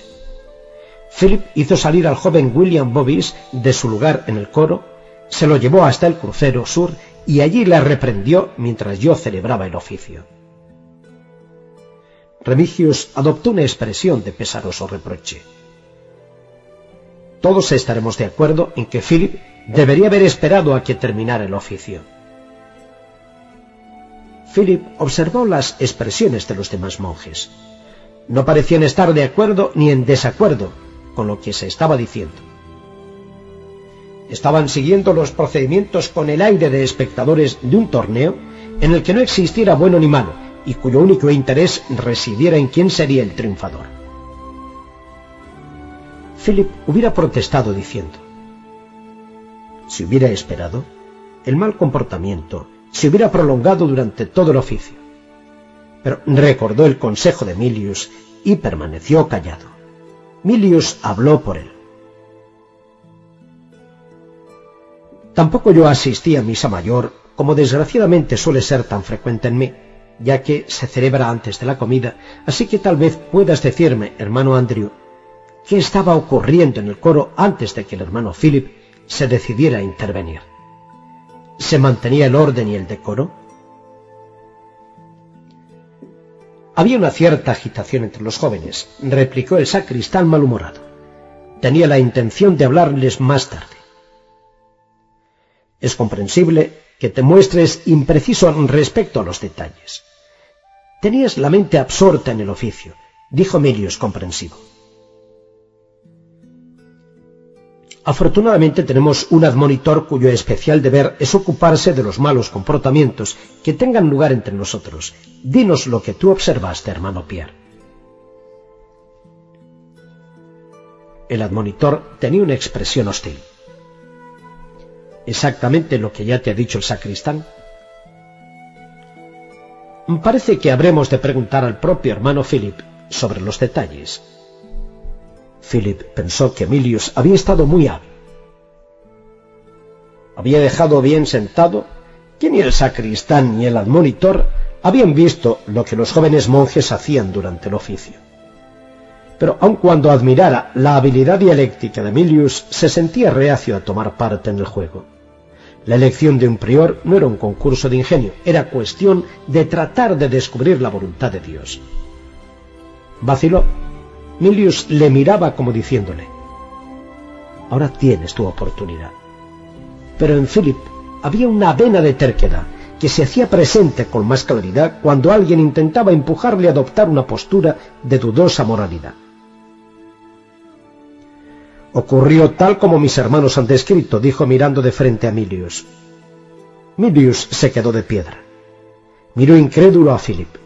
Abrió la boca, pero era evidente que no sabía qué decir. Philip se sintió culpable de haberle fallado. Luego le daré explicaciones, pensó, a menos que esté demasiado enfadado. Remigius estaba a punto de seguir insistiendo en su acusación cuando se escuchó otra voz. Quisiera confesar, dijo. Se volvieron todas las miradas. Era William Bobbies, el infractor original puesto en pie en actitud avergonzada. Estaba arrojando perdigones de barro al maestro de los novicios y riendo, dijo en voz baja y clara. El hermano Philip hizo que me avergonzara. Pido perdón a Dios y a mis hermanos que me pongan una penitencia. Se sentó bruscamente.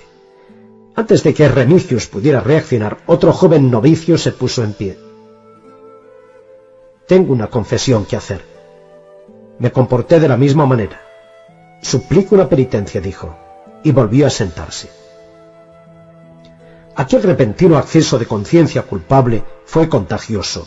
Confesó un tercer monje, luego un cuarto y finalmente un quinto.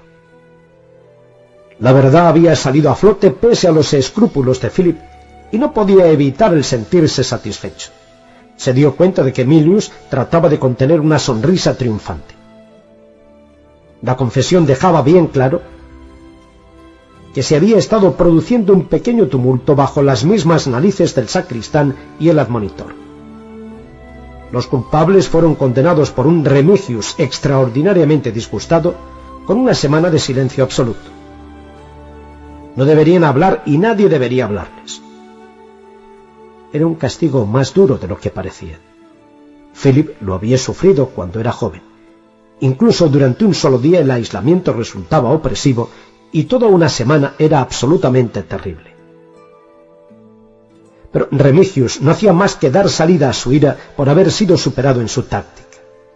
Una vez que hubieron confesado, no le quedaba otro remedio que castigarlos, aunque al hacerlo estuviera admitiendo que Philip había estado en lo cierto. Su ataque contra Philip le había fallado y éste salía triunfante. Pese a una leve sensación de remordimiento, Philip saboreó aquel momento. Pero la humillación de Remigius no era todavía total. Cuthbert habló de nuevo. Hubo otra perturbación que debemos discutir. Tuvo lugar en el claustro apenas terminada la misa mayor. Philip se preguntó qué sería lo que se avecinaba. El hermano Andrew se encaró al hermano Philip y le acusó de mal comportamiento. Claro que lo hizo, pensó Philip. Todo el mundo lo sabía. Bueno, todos sabemos que el momento y el lugar para tales acusaciones es aquí ahora, durante el capítulo. Y existen buenas razones para que nuestros antepasados lo establecieran así. Durante la noche se calman los temperamentos y los agravios pueden discutirse la mañana siguiente en un ambiente de calma y moderación. Y toda la comunidad puede aportar su sabiduría colectiva para hacer frente al problema. Pero, y lamento decirlo, Andrew hizo caso omiso de esa prudente regla y provocó una escena en el claustro inquietando a todo el mundo y hablando con intemperancia. Dejar pasar semejante mal comportamiento sería injusto para los hermanos más jóvenes que han sido castigados por lo que hicieron.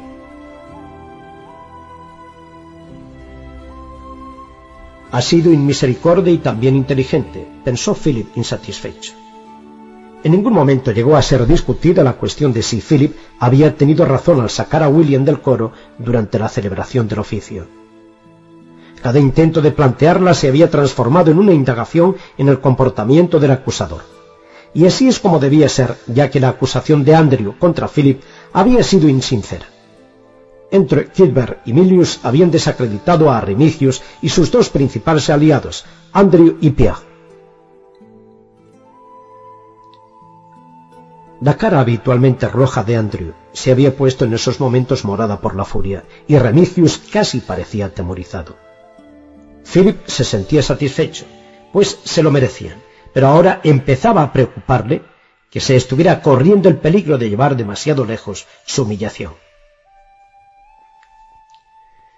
No es decoroso que los hermanos jóvenes discutan sobre la penitencia de sus mayores, dijo. Dejemos que el superior se ocupe del asunto en privado. Al mirar a su alrededor, comprobó que los monjes aprobaban su magnanimidad y comprendió que sin intentarlo se había apuntado otro tanto. Parecía que todo hubiera terminado. El talante general de la reunión estaba con Philip y tenía la seguridad de haberse ganado a la mayoría de los indecisos. Entonces habló Remigius. Aún he de plantear otra cuestión. Philip estudió el rostro del superior. Parecía desesperado. Philip miró al sacristán Andrew y al admonitor Pierre y vio que parecían sorprendidos. Así pues, aquello era algo que no estaba preparado. ¿Acaso Remigios iba a suplicar que le dieran el cargo? La mayoría de vosotros sabéis que el obispo tiene derecho a nombrar candidatos para nuestra consideración, empezó diciendo Remigios. También puede negarse a confirmar nuestra elección. Esa división de poderes puede conducir a disputas entre el obispo y el monasterio, como algunos de los hermanos más antiguos saben por experiencia. Al final, el obispo no puede obligarnos a aceptar su candidato y nosotros tampoco podemos insistir con el nuestro. Y cuando se plantea un conflicto, hay que resolverlo mediante negociación. En tal caso, el resultado depende en gran parte de la determinación y la unidad de los hermanos, especialmente de su unidad. Aquello no le hizo ninguna gracia a Philip. Remigius había conseguido sofocar su ira, y de nuevo se presentaba tranquilo y altivo. Philip no sabía lo que se avecinaba, pero sí que se había desvanecido su sensación de triunfo. El motivo de que esté mencionando todo esto son dos importantes informaciones que han llegado a mi conocimiento. Siguió diciendo Remigios. La primera es que quizás haya más de un candidato entre nosotros en este salón. Philip pensó que eso no había sorprendido a nadie. La segunda es que el obispo ha nominado también un candidato. Hubo una pausa expectante. Aquella era una mala noticia para ambas partes. ¿Sabes a quién quiere el obispo? preguntó alguien. Sí, dijo Remigius. Y en aquel mismo instante Philip estuvo seguro de que mentía. El elegido del obispo es el hermano Osberg de Newbury. Uno de los monjes lanzaron una exclamación ahogada, y todos se quedaron horrorizados. Conocían a Osberg porque había sido admonitor en Kingsbridge durante algún tiempo. Era el hijo ilegítimo del obispo y consideraba la iglesia simplemente como un medio que le permitiría llevar una vida de ociosidad y abundancia. Nunca había hecho un intento serio de cumplir con sus votos, pero mantenía una simulación semi-transparente y confiaba en que su paternidad le mantendría a salvo de dificultades. La perspectiva de tenerle como prior era aterradora incluso para los amigos de Remigius.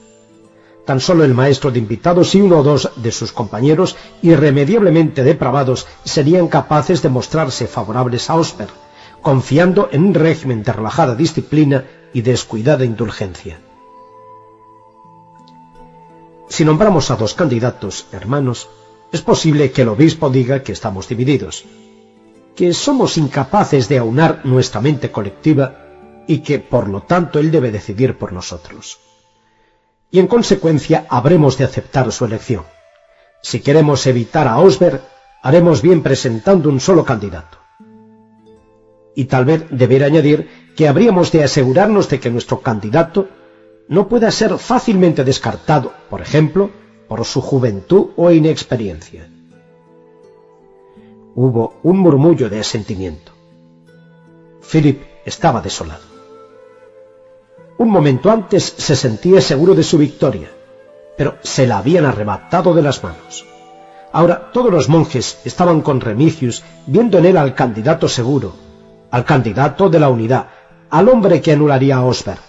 Philip estaba seguro de que Remigius mentía respecto a Osberg, pero eso no cambiaba nada. Ahora los monjes estaban asustados y respaldarían a Remigius, y ello significaba más años de decadencia para el priorato de Kingsbridge. Vayámonos ahora para reflexionar y rezar sobre este problema mientras hoy hacemos el trabajo de Dios dijo Remigius antes de que nadie pudiera reflexionar sobre sus palabras. Se puso en pie y se alejó seguido por Andrew, Pierre y John Small, que parecían aturdidos aunque triunfantes. Tan pronto como se hubieron ido, se desató un murmullo de conversaciones entre los demás monjes. Nunca pensé que Remigius tuviera imaginación suficiente para maquinar un truco semejante dijo Milius a Philip. Está mintiendo, dijo Philip con amargura. Estoy seguro. Cuthbert se reunió con ellos y oyó la observación de Philip. Poco importa si miente, no creéis, dijo. La amenaza es suficiente. Al final se sabrá la verdad, dijo Philip. No forzosamente, contestó Milius. Supongamos que el obispo no nombra a Osberg. Remigius se limitará a decir que el obispo cedió ante la perspectiva de tener que luchar contra un priorato unido. No estoy dispuesto a renunciar, dijo Philip con terquedad. ¿Qué podemos hacer? preguntó Milius. Debemos averiguar la verdad, afirmó Philip. No podemos. Philip se devanaba los sesos, sentía una frustración angustiosa. ¿Por qué no preguntamos simplemente? dijo. Preguntar. ¿Qué quieres decir? preguntar al obispo cuáles son sus intenciones. ¿Cómo? Podemos enviar un mensaje al palacio del obispo, ¿no? dijo Philip pensando en voz alta. Miró a Cuthbert. Cuthbert estaba pensativo. Sí. Estoy enviando continuamente mensajeros al exterior. Enviaré uno al palacio. ¿Y que pregunte al obispo cuáles son sus intenciones? preguntó escéptico Milius. Philip frunció el entrecejo. Ese era el problema. Cuthbert se mostró de acuerdo con Milius. El obispo no nos lo dirá, dijo. A Philip se le ocurrió de repente una idea. Levantó las cejas y se dio con el puño en la palma de la mano al descubrir la solución. No, dijo. El obispo no nos lo dirá, pero sí su arcediano.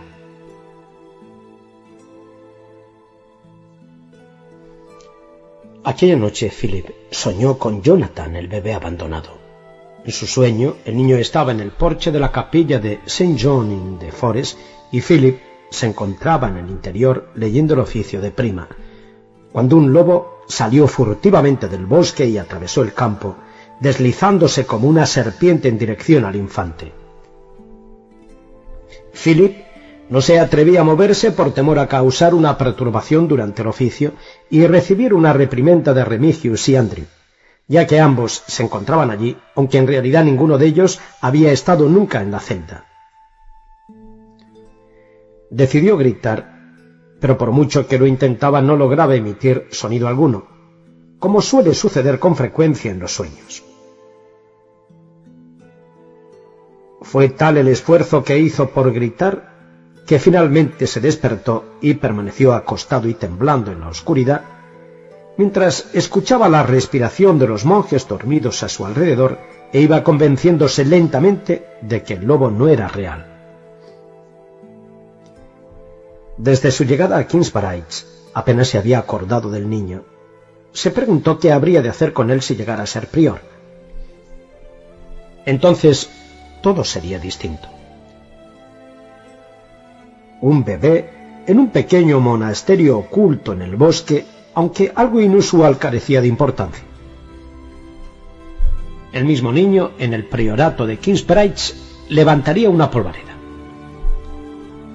Aunque a fin de cuentas, ¿qué había de malo?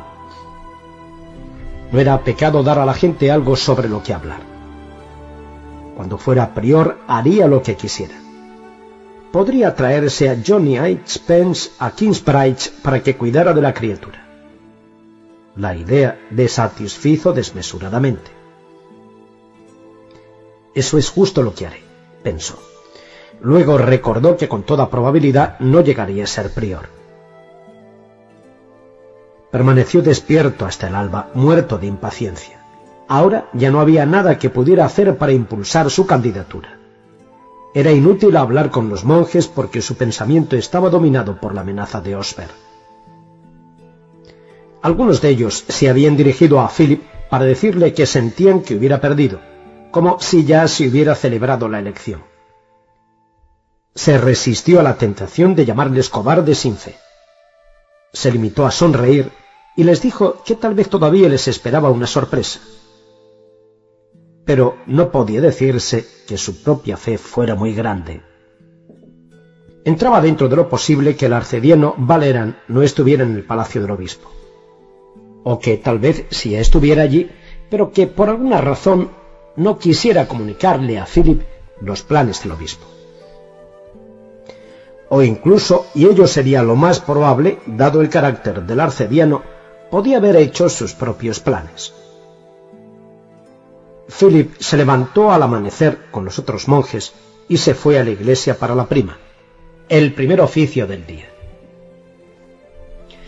Después se encaminó al refectorio para tomar el desayuno con los demás, pero Milius le interceptó y le indicó con un gesto disimulado la cocina. Philip le siguió con los nervios en tensión. El mensajero debía de haber regresado. Había sido rápido. Recibiría la respuesta de inmediato y se habría puesto en camino el día anterior por la tarde. Aún así había viajado veloz. Philip no sabía de caballo alguno en las cuadras del priorato capaz de hacer un viaje con tanta rapidez. Pero, ¿cuál sería la respuesta? Quien esperaba en la cocina no era el mensajero, sino el propio arcediano, Valeran Bigot. Philip se le quedó mirando sorprendido. La figura delgada, envuelta en su manto negro, estaba encaramada en un taburete semejante a un cuervo en un tocón. Tenía la punta de la nariz corva enrojecida por el frío. Se calentaba las manos huesudas y blancas con una copa de vino caliente especiado. Es de agradecer que hayáis venido, exclamó Philip. Me alegro de que me escribieras, dijo con frialdad Valerán. ¿Es verdad? preguntó impaciente Philip. ¿Piensa el obispo presentar la candidatura de Osbert? Valeran alzó una mano para detenerle. Ya llegaré a eso. En este momento, Kitberg me estaba contando los acontecimientos de ayer. Philip disimuló su decepción. No había sido una respuesta directa. Estudió el rostro de Valeran intentando leer en su mente. Desde luego, éste tenía sus propios planes, pero Philip no podía adivinar cuáles eran. Cuthbert, a quien Philip no había visto hasta entonces, sentado junto al fuego, mojando el pan cenceño en la cerveza para facilitar el trabajo a sus viejos dientes, relató de manera sucinta lo ocurrido en el capítulo del día anterior. Philip se agitaba inquieto, intentando adivinar las intenciones de Valerán. Probó a comer un bocado de pan, pero le fue imposible tragarlo. Bebió un poco de cerveza aguada para ocupar en algo las manos. Así que terminó diciendo Kitber, nuestra única oportunidad residía en intentar comprobar las intenciones del obispo. Y afortunadamente Philip pensó que podía confiar en su buena relación con vos, así que os enviamos el mensaje. ¿Y ahora nos diréis lo que queremos saber? inquirió Philip impaciente. Sí, os lo diré. Valeran dejó sobre la mesa su copa de vino sin haberla probado. Al obispo le hubiera gustado que su hijo fuera prior de Kingsbridge. A Philip se le cayó el alma a los pies. Así que Remicios ha dicho la verdad. Sin embargo, el obispo no estaba dispuesto a provocar una polémica entre los monjes, siguió diciendo Valera. Philip frunció el ceño. Eso era más o menos lo que Remicios había previsto, pero había algo que no estaba del todo claro. No habréis hecho todo este viaje solo para decirnos eso, observó Philip. Valeran dirigió una mirada respetuosa a Philip, y éste supo que había dado en el clavo. No, dijo Valeran. El obispo me ha pedido que tante el ambiente del monasterio, y me ha autorizado a hacer una designación en su nombre. En realidad llevo conmigo su sello para poder escribir una carta de designación a fin de que el asunto sea oficial y obligatorio. Como verás, tengo autoridad plena. Philip reflexionó un momento sobre aquello. Valeran tenía poderes para hacer una designación y darle validez con el sello del obispo. Eso significaba que éste había dejado todo el asunto en manos de Valeran, que hablaba por boca del obispo. ¿Estáis de acuerdo con lo que os ha dicho Kilber de que el nombramiento de Osberg podría ser motivo de disputa, lo que el obispo querría evitar? Dijo Philip, respirando hondo. Sí, así lo creo, afirmó Valera.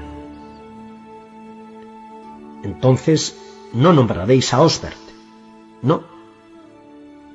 Philip casi estaba a punto de estallar de gozo. Los monjes estarían tan contentos de librarse de la amenaza de Osbert que votarían agradecidos por cualquiera que Valeran pudiera nombrar.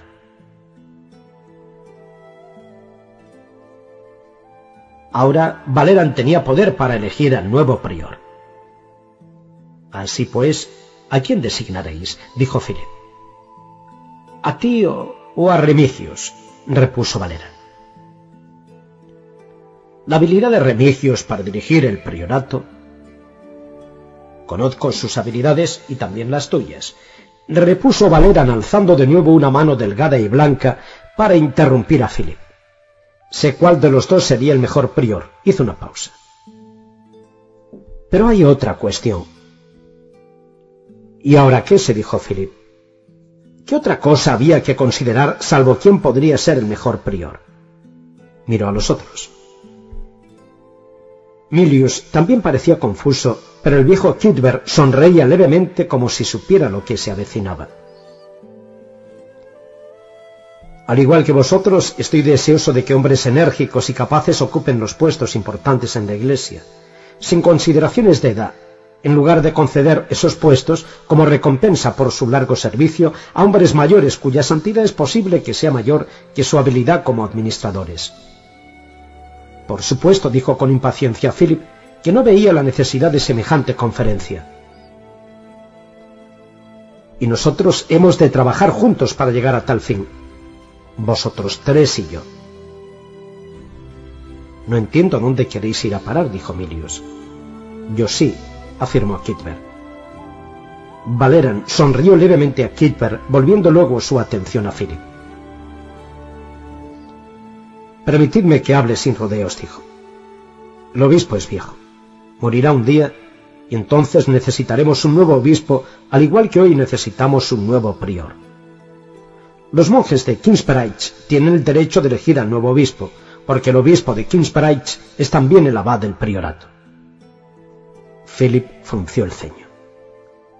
Todo aquello era superfluo. Iban a elegir a un prior, no a un obispo. Pero Valeran siguió hablando.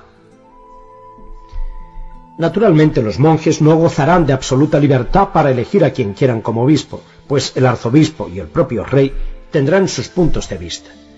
Pero en definitiva son los monjes quienes legitiman el nombramiento. Y cuando ese momento llegue, vosotros tres tendréis una poderosa influencia sobre la decisión. Cuthbert asentía con la cabeza, como reconociendo que estaba en lo cierto, y Philip empezaba a sospechar lo que se les venía encima. Tú quieres que te haga prior de Kingsbridge. Yo quiero que tú me hagas obispo, acabó diciendo Valera. Así que era eso. Philip se quedó mirando a Valera en silencio. Era muy sencillo. El arcediano quería hacer un trato. Philip estaba escandalizado. No era lo mismo que comprar o vender un cargo clerical, lo que era conocido como pecado de simonia, pero tenía un desagradable tufo comercial. Intentó reflexionar con objetividad sobre la proposición. Aquello significaba que iba a ser prior. En cuanto lo pensó, su corazón se puso a latir con más fuerza. Se sentía reacio a eludir cualquier cosa que le hiciera alcanzar el priorazgo. Ello significaría que probablemente Valeran, llegado un momento, se convertiría en obispo. ¿Sería un buen obispo? Ciertamente sería competente. Al parecer no tenía vicios graves. Su modo de enfocar el servicio a Dios era más bien mundano y práctico, pero en definitiva también el de Philip. Este tenía la impresión de que Valeran tenía una vena implacable de la que él carecía, pero también se daba cuenta de que estaba basada en la decisión genuina de defender y alimentar los intereses de la Iglesia. ¿Qué otro podría ser candidato cuando falleciera el obispo? probablemente Oscar. No era raro que los cargos religiosos pasaran de padres a hijos, pese a la exigencia oficial del celibato clerical. Naturalmente, Osber representaría un riesgo mucho mayor para la Iglesia como obispo de lo que pudiera serlo como prior. Incluso merecería la pena apoyar a un candidato mucho peor que Valeran con tal de mantener a Osber al margen. ¿Se presentaría algún otro para el cargo? Imposible saberlo. Podían pasar años antes de que muriera el obispo. No podemos garantizar que os elijan, dijo Kidver a Valera. Lo sé, dijo Valera. Solo os estoy pidiendo que presentéis mi designación.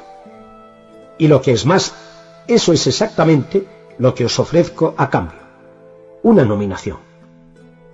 Kidver asintió. Estoy de acuerdo con ello, dijo en tono solemne. Y yo también, rubricó Milius. El arcediano y los dos monjes miraron a Philip. Este vacilaba atormentado. sabía que aquella no era manera de elegir a un obispo, pero tenía el priorazgo al alcance de la mano. Quizá no estuviera bien trocar un cargo sagrado por otro, como si se tratara de tratantes de caballos. Pero si se negaba podía ocurrir que Remigius se convirtiera en el prior y que Osber fuera el obispo. No obstante, en aquellos momentos los argumentos racionales parecían bizantinos. El deseo de ser prior era como una fuerza interior irresistible y no podía negarse pese a todos los pros y los contras. Recordó la oración que había elevado a Dios el día anterior, diciéndole que intentaba luchar por conseguir el cargo. Alzó en aquel momento los ojos y le envió otra. Si tú no quieres que esto suceda, entonces silencia mi lengua, paraliza mi boca, contén mi aliento en la garganta e impide que hable. Acepto, dijo después mirando de frente a Valeran.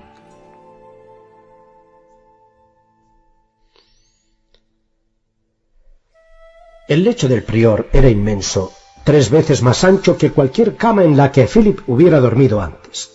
La base de madera se alzaba hasta la mitad de la estatura de un hombre y encima de ella había un colchón de plumas. Tenía cortinas alrededor para evitar las corrientes y las escenas bíblicas bordadas en ellas se debían a las manos pacientes de una mujer piadosa. Philip la examinó con cierto recelo. Ya le parecía suficiente extravagancia el que el prior tuviera un dormitorio para él solo. Philip no había tenido en toda su vida dormitorio propio y esa noche era la primera vez que dormía solo. El lecho era excesivo. Consideró la posibilidad de hacer que llevaran al dormitorio un colchón de paja y que trasladaran aquella cama a la enfermería donde aliviaría los viejos huesos de algún monje doliente. Pero naturalmente la cama no era específicamente para Philip. Cuando el priorato acogía a un visitante especialmente distinguido, a un obispo, a un gran señor o incluso a un rey, entonces el invitado ocupaba ese dormitorio y el prior se instalaba lo mejor que podía en cualquier otra parte. Así que en realidad Philip no podía librarse de aquel lecho. Esta noche sí que vas a dormir bien, observó Valeran Bicot con cierta envidia. Supongo que sí, repuso Philip dubitativo. Todo había sucedido muy rápidamente. Valeran había escrito una carta al priorato allí mismo en la cocina ordenando a los monjes que celebraran de inmediato una elección y nombrando a Philip. Había firmado la carta en nombre del obispo y le había estampado el sello del obispo. Después, los cuatro se habían dirigido a la sala capitular. Tan pronto como Remigius los vio entrar, supo que la batalla estaba perdida. Valeran leyó la carta y los monjes lanzaron vítores al oír el nombre de Philip. Remigius tuvo juicio suficiente para prescindir de la formalidad de la votación y admitir la derrota. Y Philip fue prior. Había dirigido el resto del capítulo en un estado de aturdimiento y luego había atravesado el césped hasta la casa del prior, situada en la esquina sudeste del recinto del priorato, para tomar posesión de su nueva residencia. Al ver el lecho comprendió que su vida había cambiado de forma total e irrevocable. Él era diferente, especial, algo aparte de los demás monjes. Tenía poder y privilegio, y también responsabilidad. Él solo tenía que garantizar que esa pequeña comunidad de 45 hombres sobreviviera y prosperara. Si pasaban hambre sería culpa suya. Si se volvían viciosos, la responsabilidad sería solo suya. Si deshonraba la iglesia de Dios, Dios haría responsable a Philip. Se recordó que había sido él quien había buscado aquella pesada tarea. En adelante habría de soportarla. Su primera obligación como prior sería conducir a los monjes a la iglesia para la misa mayor. Ese día se celebraba la Epifanía, el duodécimo día de la Navidad y era fiesta. Todos los aldeanos asistirían al oficio y también acudiría más gente del distrito circundante. Una buena catedral con un conjunto vigoroso de monjes y con una reputación de oficios espectaculares podría atraer a un millar de personas o más. Incluso la triste Kingsbridge atraería a la mayor parte de la pequeña nobleza local, ya que los oficios constituían también un acontecimiento social, donde podían encontrarse con sus vecinos y hablar de negocios. Pero antes de la ceremonia, Philip tenía algo que discutir con Valera, ahora que por fin estaban a solas. La información que os transmití empezó diciendo sobre el conde de Siring. Valeran asintió. No la he olvidado. En realidad quizás sea más importante que la cuestión de quién es prior o obispo. El conde Bartolomeu ha llegado ya a Inglaterra. Mañana le esperan en Siring. ¿Qué vais a hacer? preguntó Philip impaciente. Voy a servirme de Sir Percy Hanley. De hecho, espero que hoy esté en la congregación. He oído hablar de él, pero nunca le he visto, dijo Philip. Entonces busca un lord obeso con una mujer espantosa y un hijo apuesto. No podrás dejar de ver a la mujer, es un verdadero espantajo. ¿Qué os hace pensar que se pondrá del lado del rey Stephen en contra del conde Bartolomé? Que odian al conde con toda su alma. ¿Por qué? El hijo, William, estaba comprometido con la hija del conde. Pero ella le cogió manía y se rompió el compromiso, y los Hanley se sintieron humillados. Todavía les escuece el insulto y saltarían ante la menor oportunidad de devolver el golpe a Bartolomeo. Philip asintió satisfecha su curiosidad. Estaba contento de haberse sacudido aquella responsabilidad. Él ya tenía suficiente con la suya. El priorato de Kingsbridge era un problema lo bastante grande como para tenerle ocupado. Valeran podía ocuparse del mundo exterior. Salieron de la casa del prior y se encaminaron de nuevo al claustro. Los monjes estaban esperando. Philip se colocó en cabeza de la fila y la procesión se puso en marcha. Fueron unos instantes hermosos cuando entró en la iglesia con los monjes cantando detrás de él. Le gustó más de lo que había pensado. Se dijo que su nueva eminencia simbolizaba el poder que ahora tenía para hacer el bien, y ese era el motivo de que se sintiera tan profundamente excitado. Le hubiera gustado que el abad Peter de Cunet hubiera podido verle. El anciano se hubiera sentido enormemente orgulloso. Condujo a los monjes a los bancos del coro. Un oficio mayor como aquel lo celebraba a menudo el obispo. En esta ocasión lo haría el delegado del obispo, el arcediano Valerán. Al comenzar este, Philip escudriñó a los allí congregados buscando la familia que le había descrito Valerán. Había alrededor de 150 personas de pie en la nave, los ricos con sus gruesos mantos de invierno y calzado de cuero, los campesinos con sus toscas zamarras y botas de fieltro o zuecos de madera. A Philip no le resultó difícil localizar a los Hanley. Estaban sentados delante, cerca del altar. A la primera que vio fue a la mujer. Valerán no había exagerado, era realmente repelente. Llevaba una capucha, pero casi toda su cara resultaba visible, y Philip pudo ver que tenía toda la tez cubierta de repugnantes diviesos que pasaba el tiempo tocándose nerviosa. Junto a ella se encontraba un hombre grueso de unos cuarenta años que debía de ser Percy. Su indumentaria le revelaba como hombre de considerable riqueza y poder, aunque no pertenecía al rango superior de varones y condes. El hijo estaba recostado contra una de las macizas columnas de la nave. Era un hombre apuesto, de pelo muy rubio y ojos con expresión aviesa y altanera. El haber enlazado por matrimonio con la familia de un conde hubiera permitido a los Hanley cruzar la línea divisoria entre la pequeña nobleza rural y la alta nobleza del reino. No era de extrañar que estuvieran furiosos por la ruptura de la boda. Philip volvía a concentrar la mente en el oficio divino. Valeran lo estaba celebrando con demasiada rapidez para su gusto. Se preguntaba de nuevo si habría hecho bien al aceptar la designación de Valeran para obispo cuando el actual muriera. Valeran era un hombre consagrado, pero parecía no dar la suficiente importancia al culto.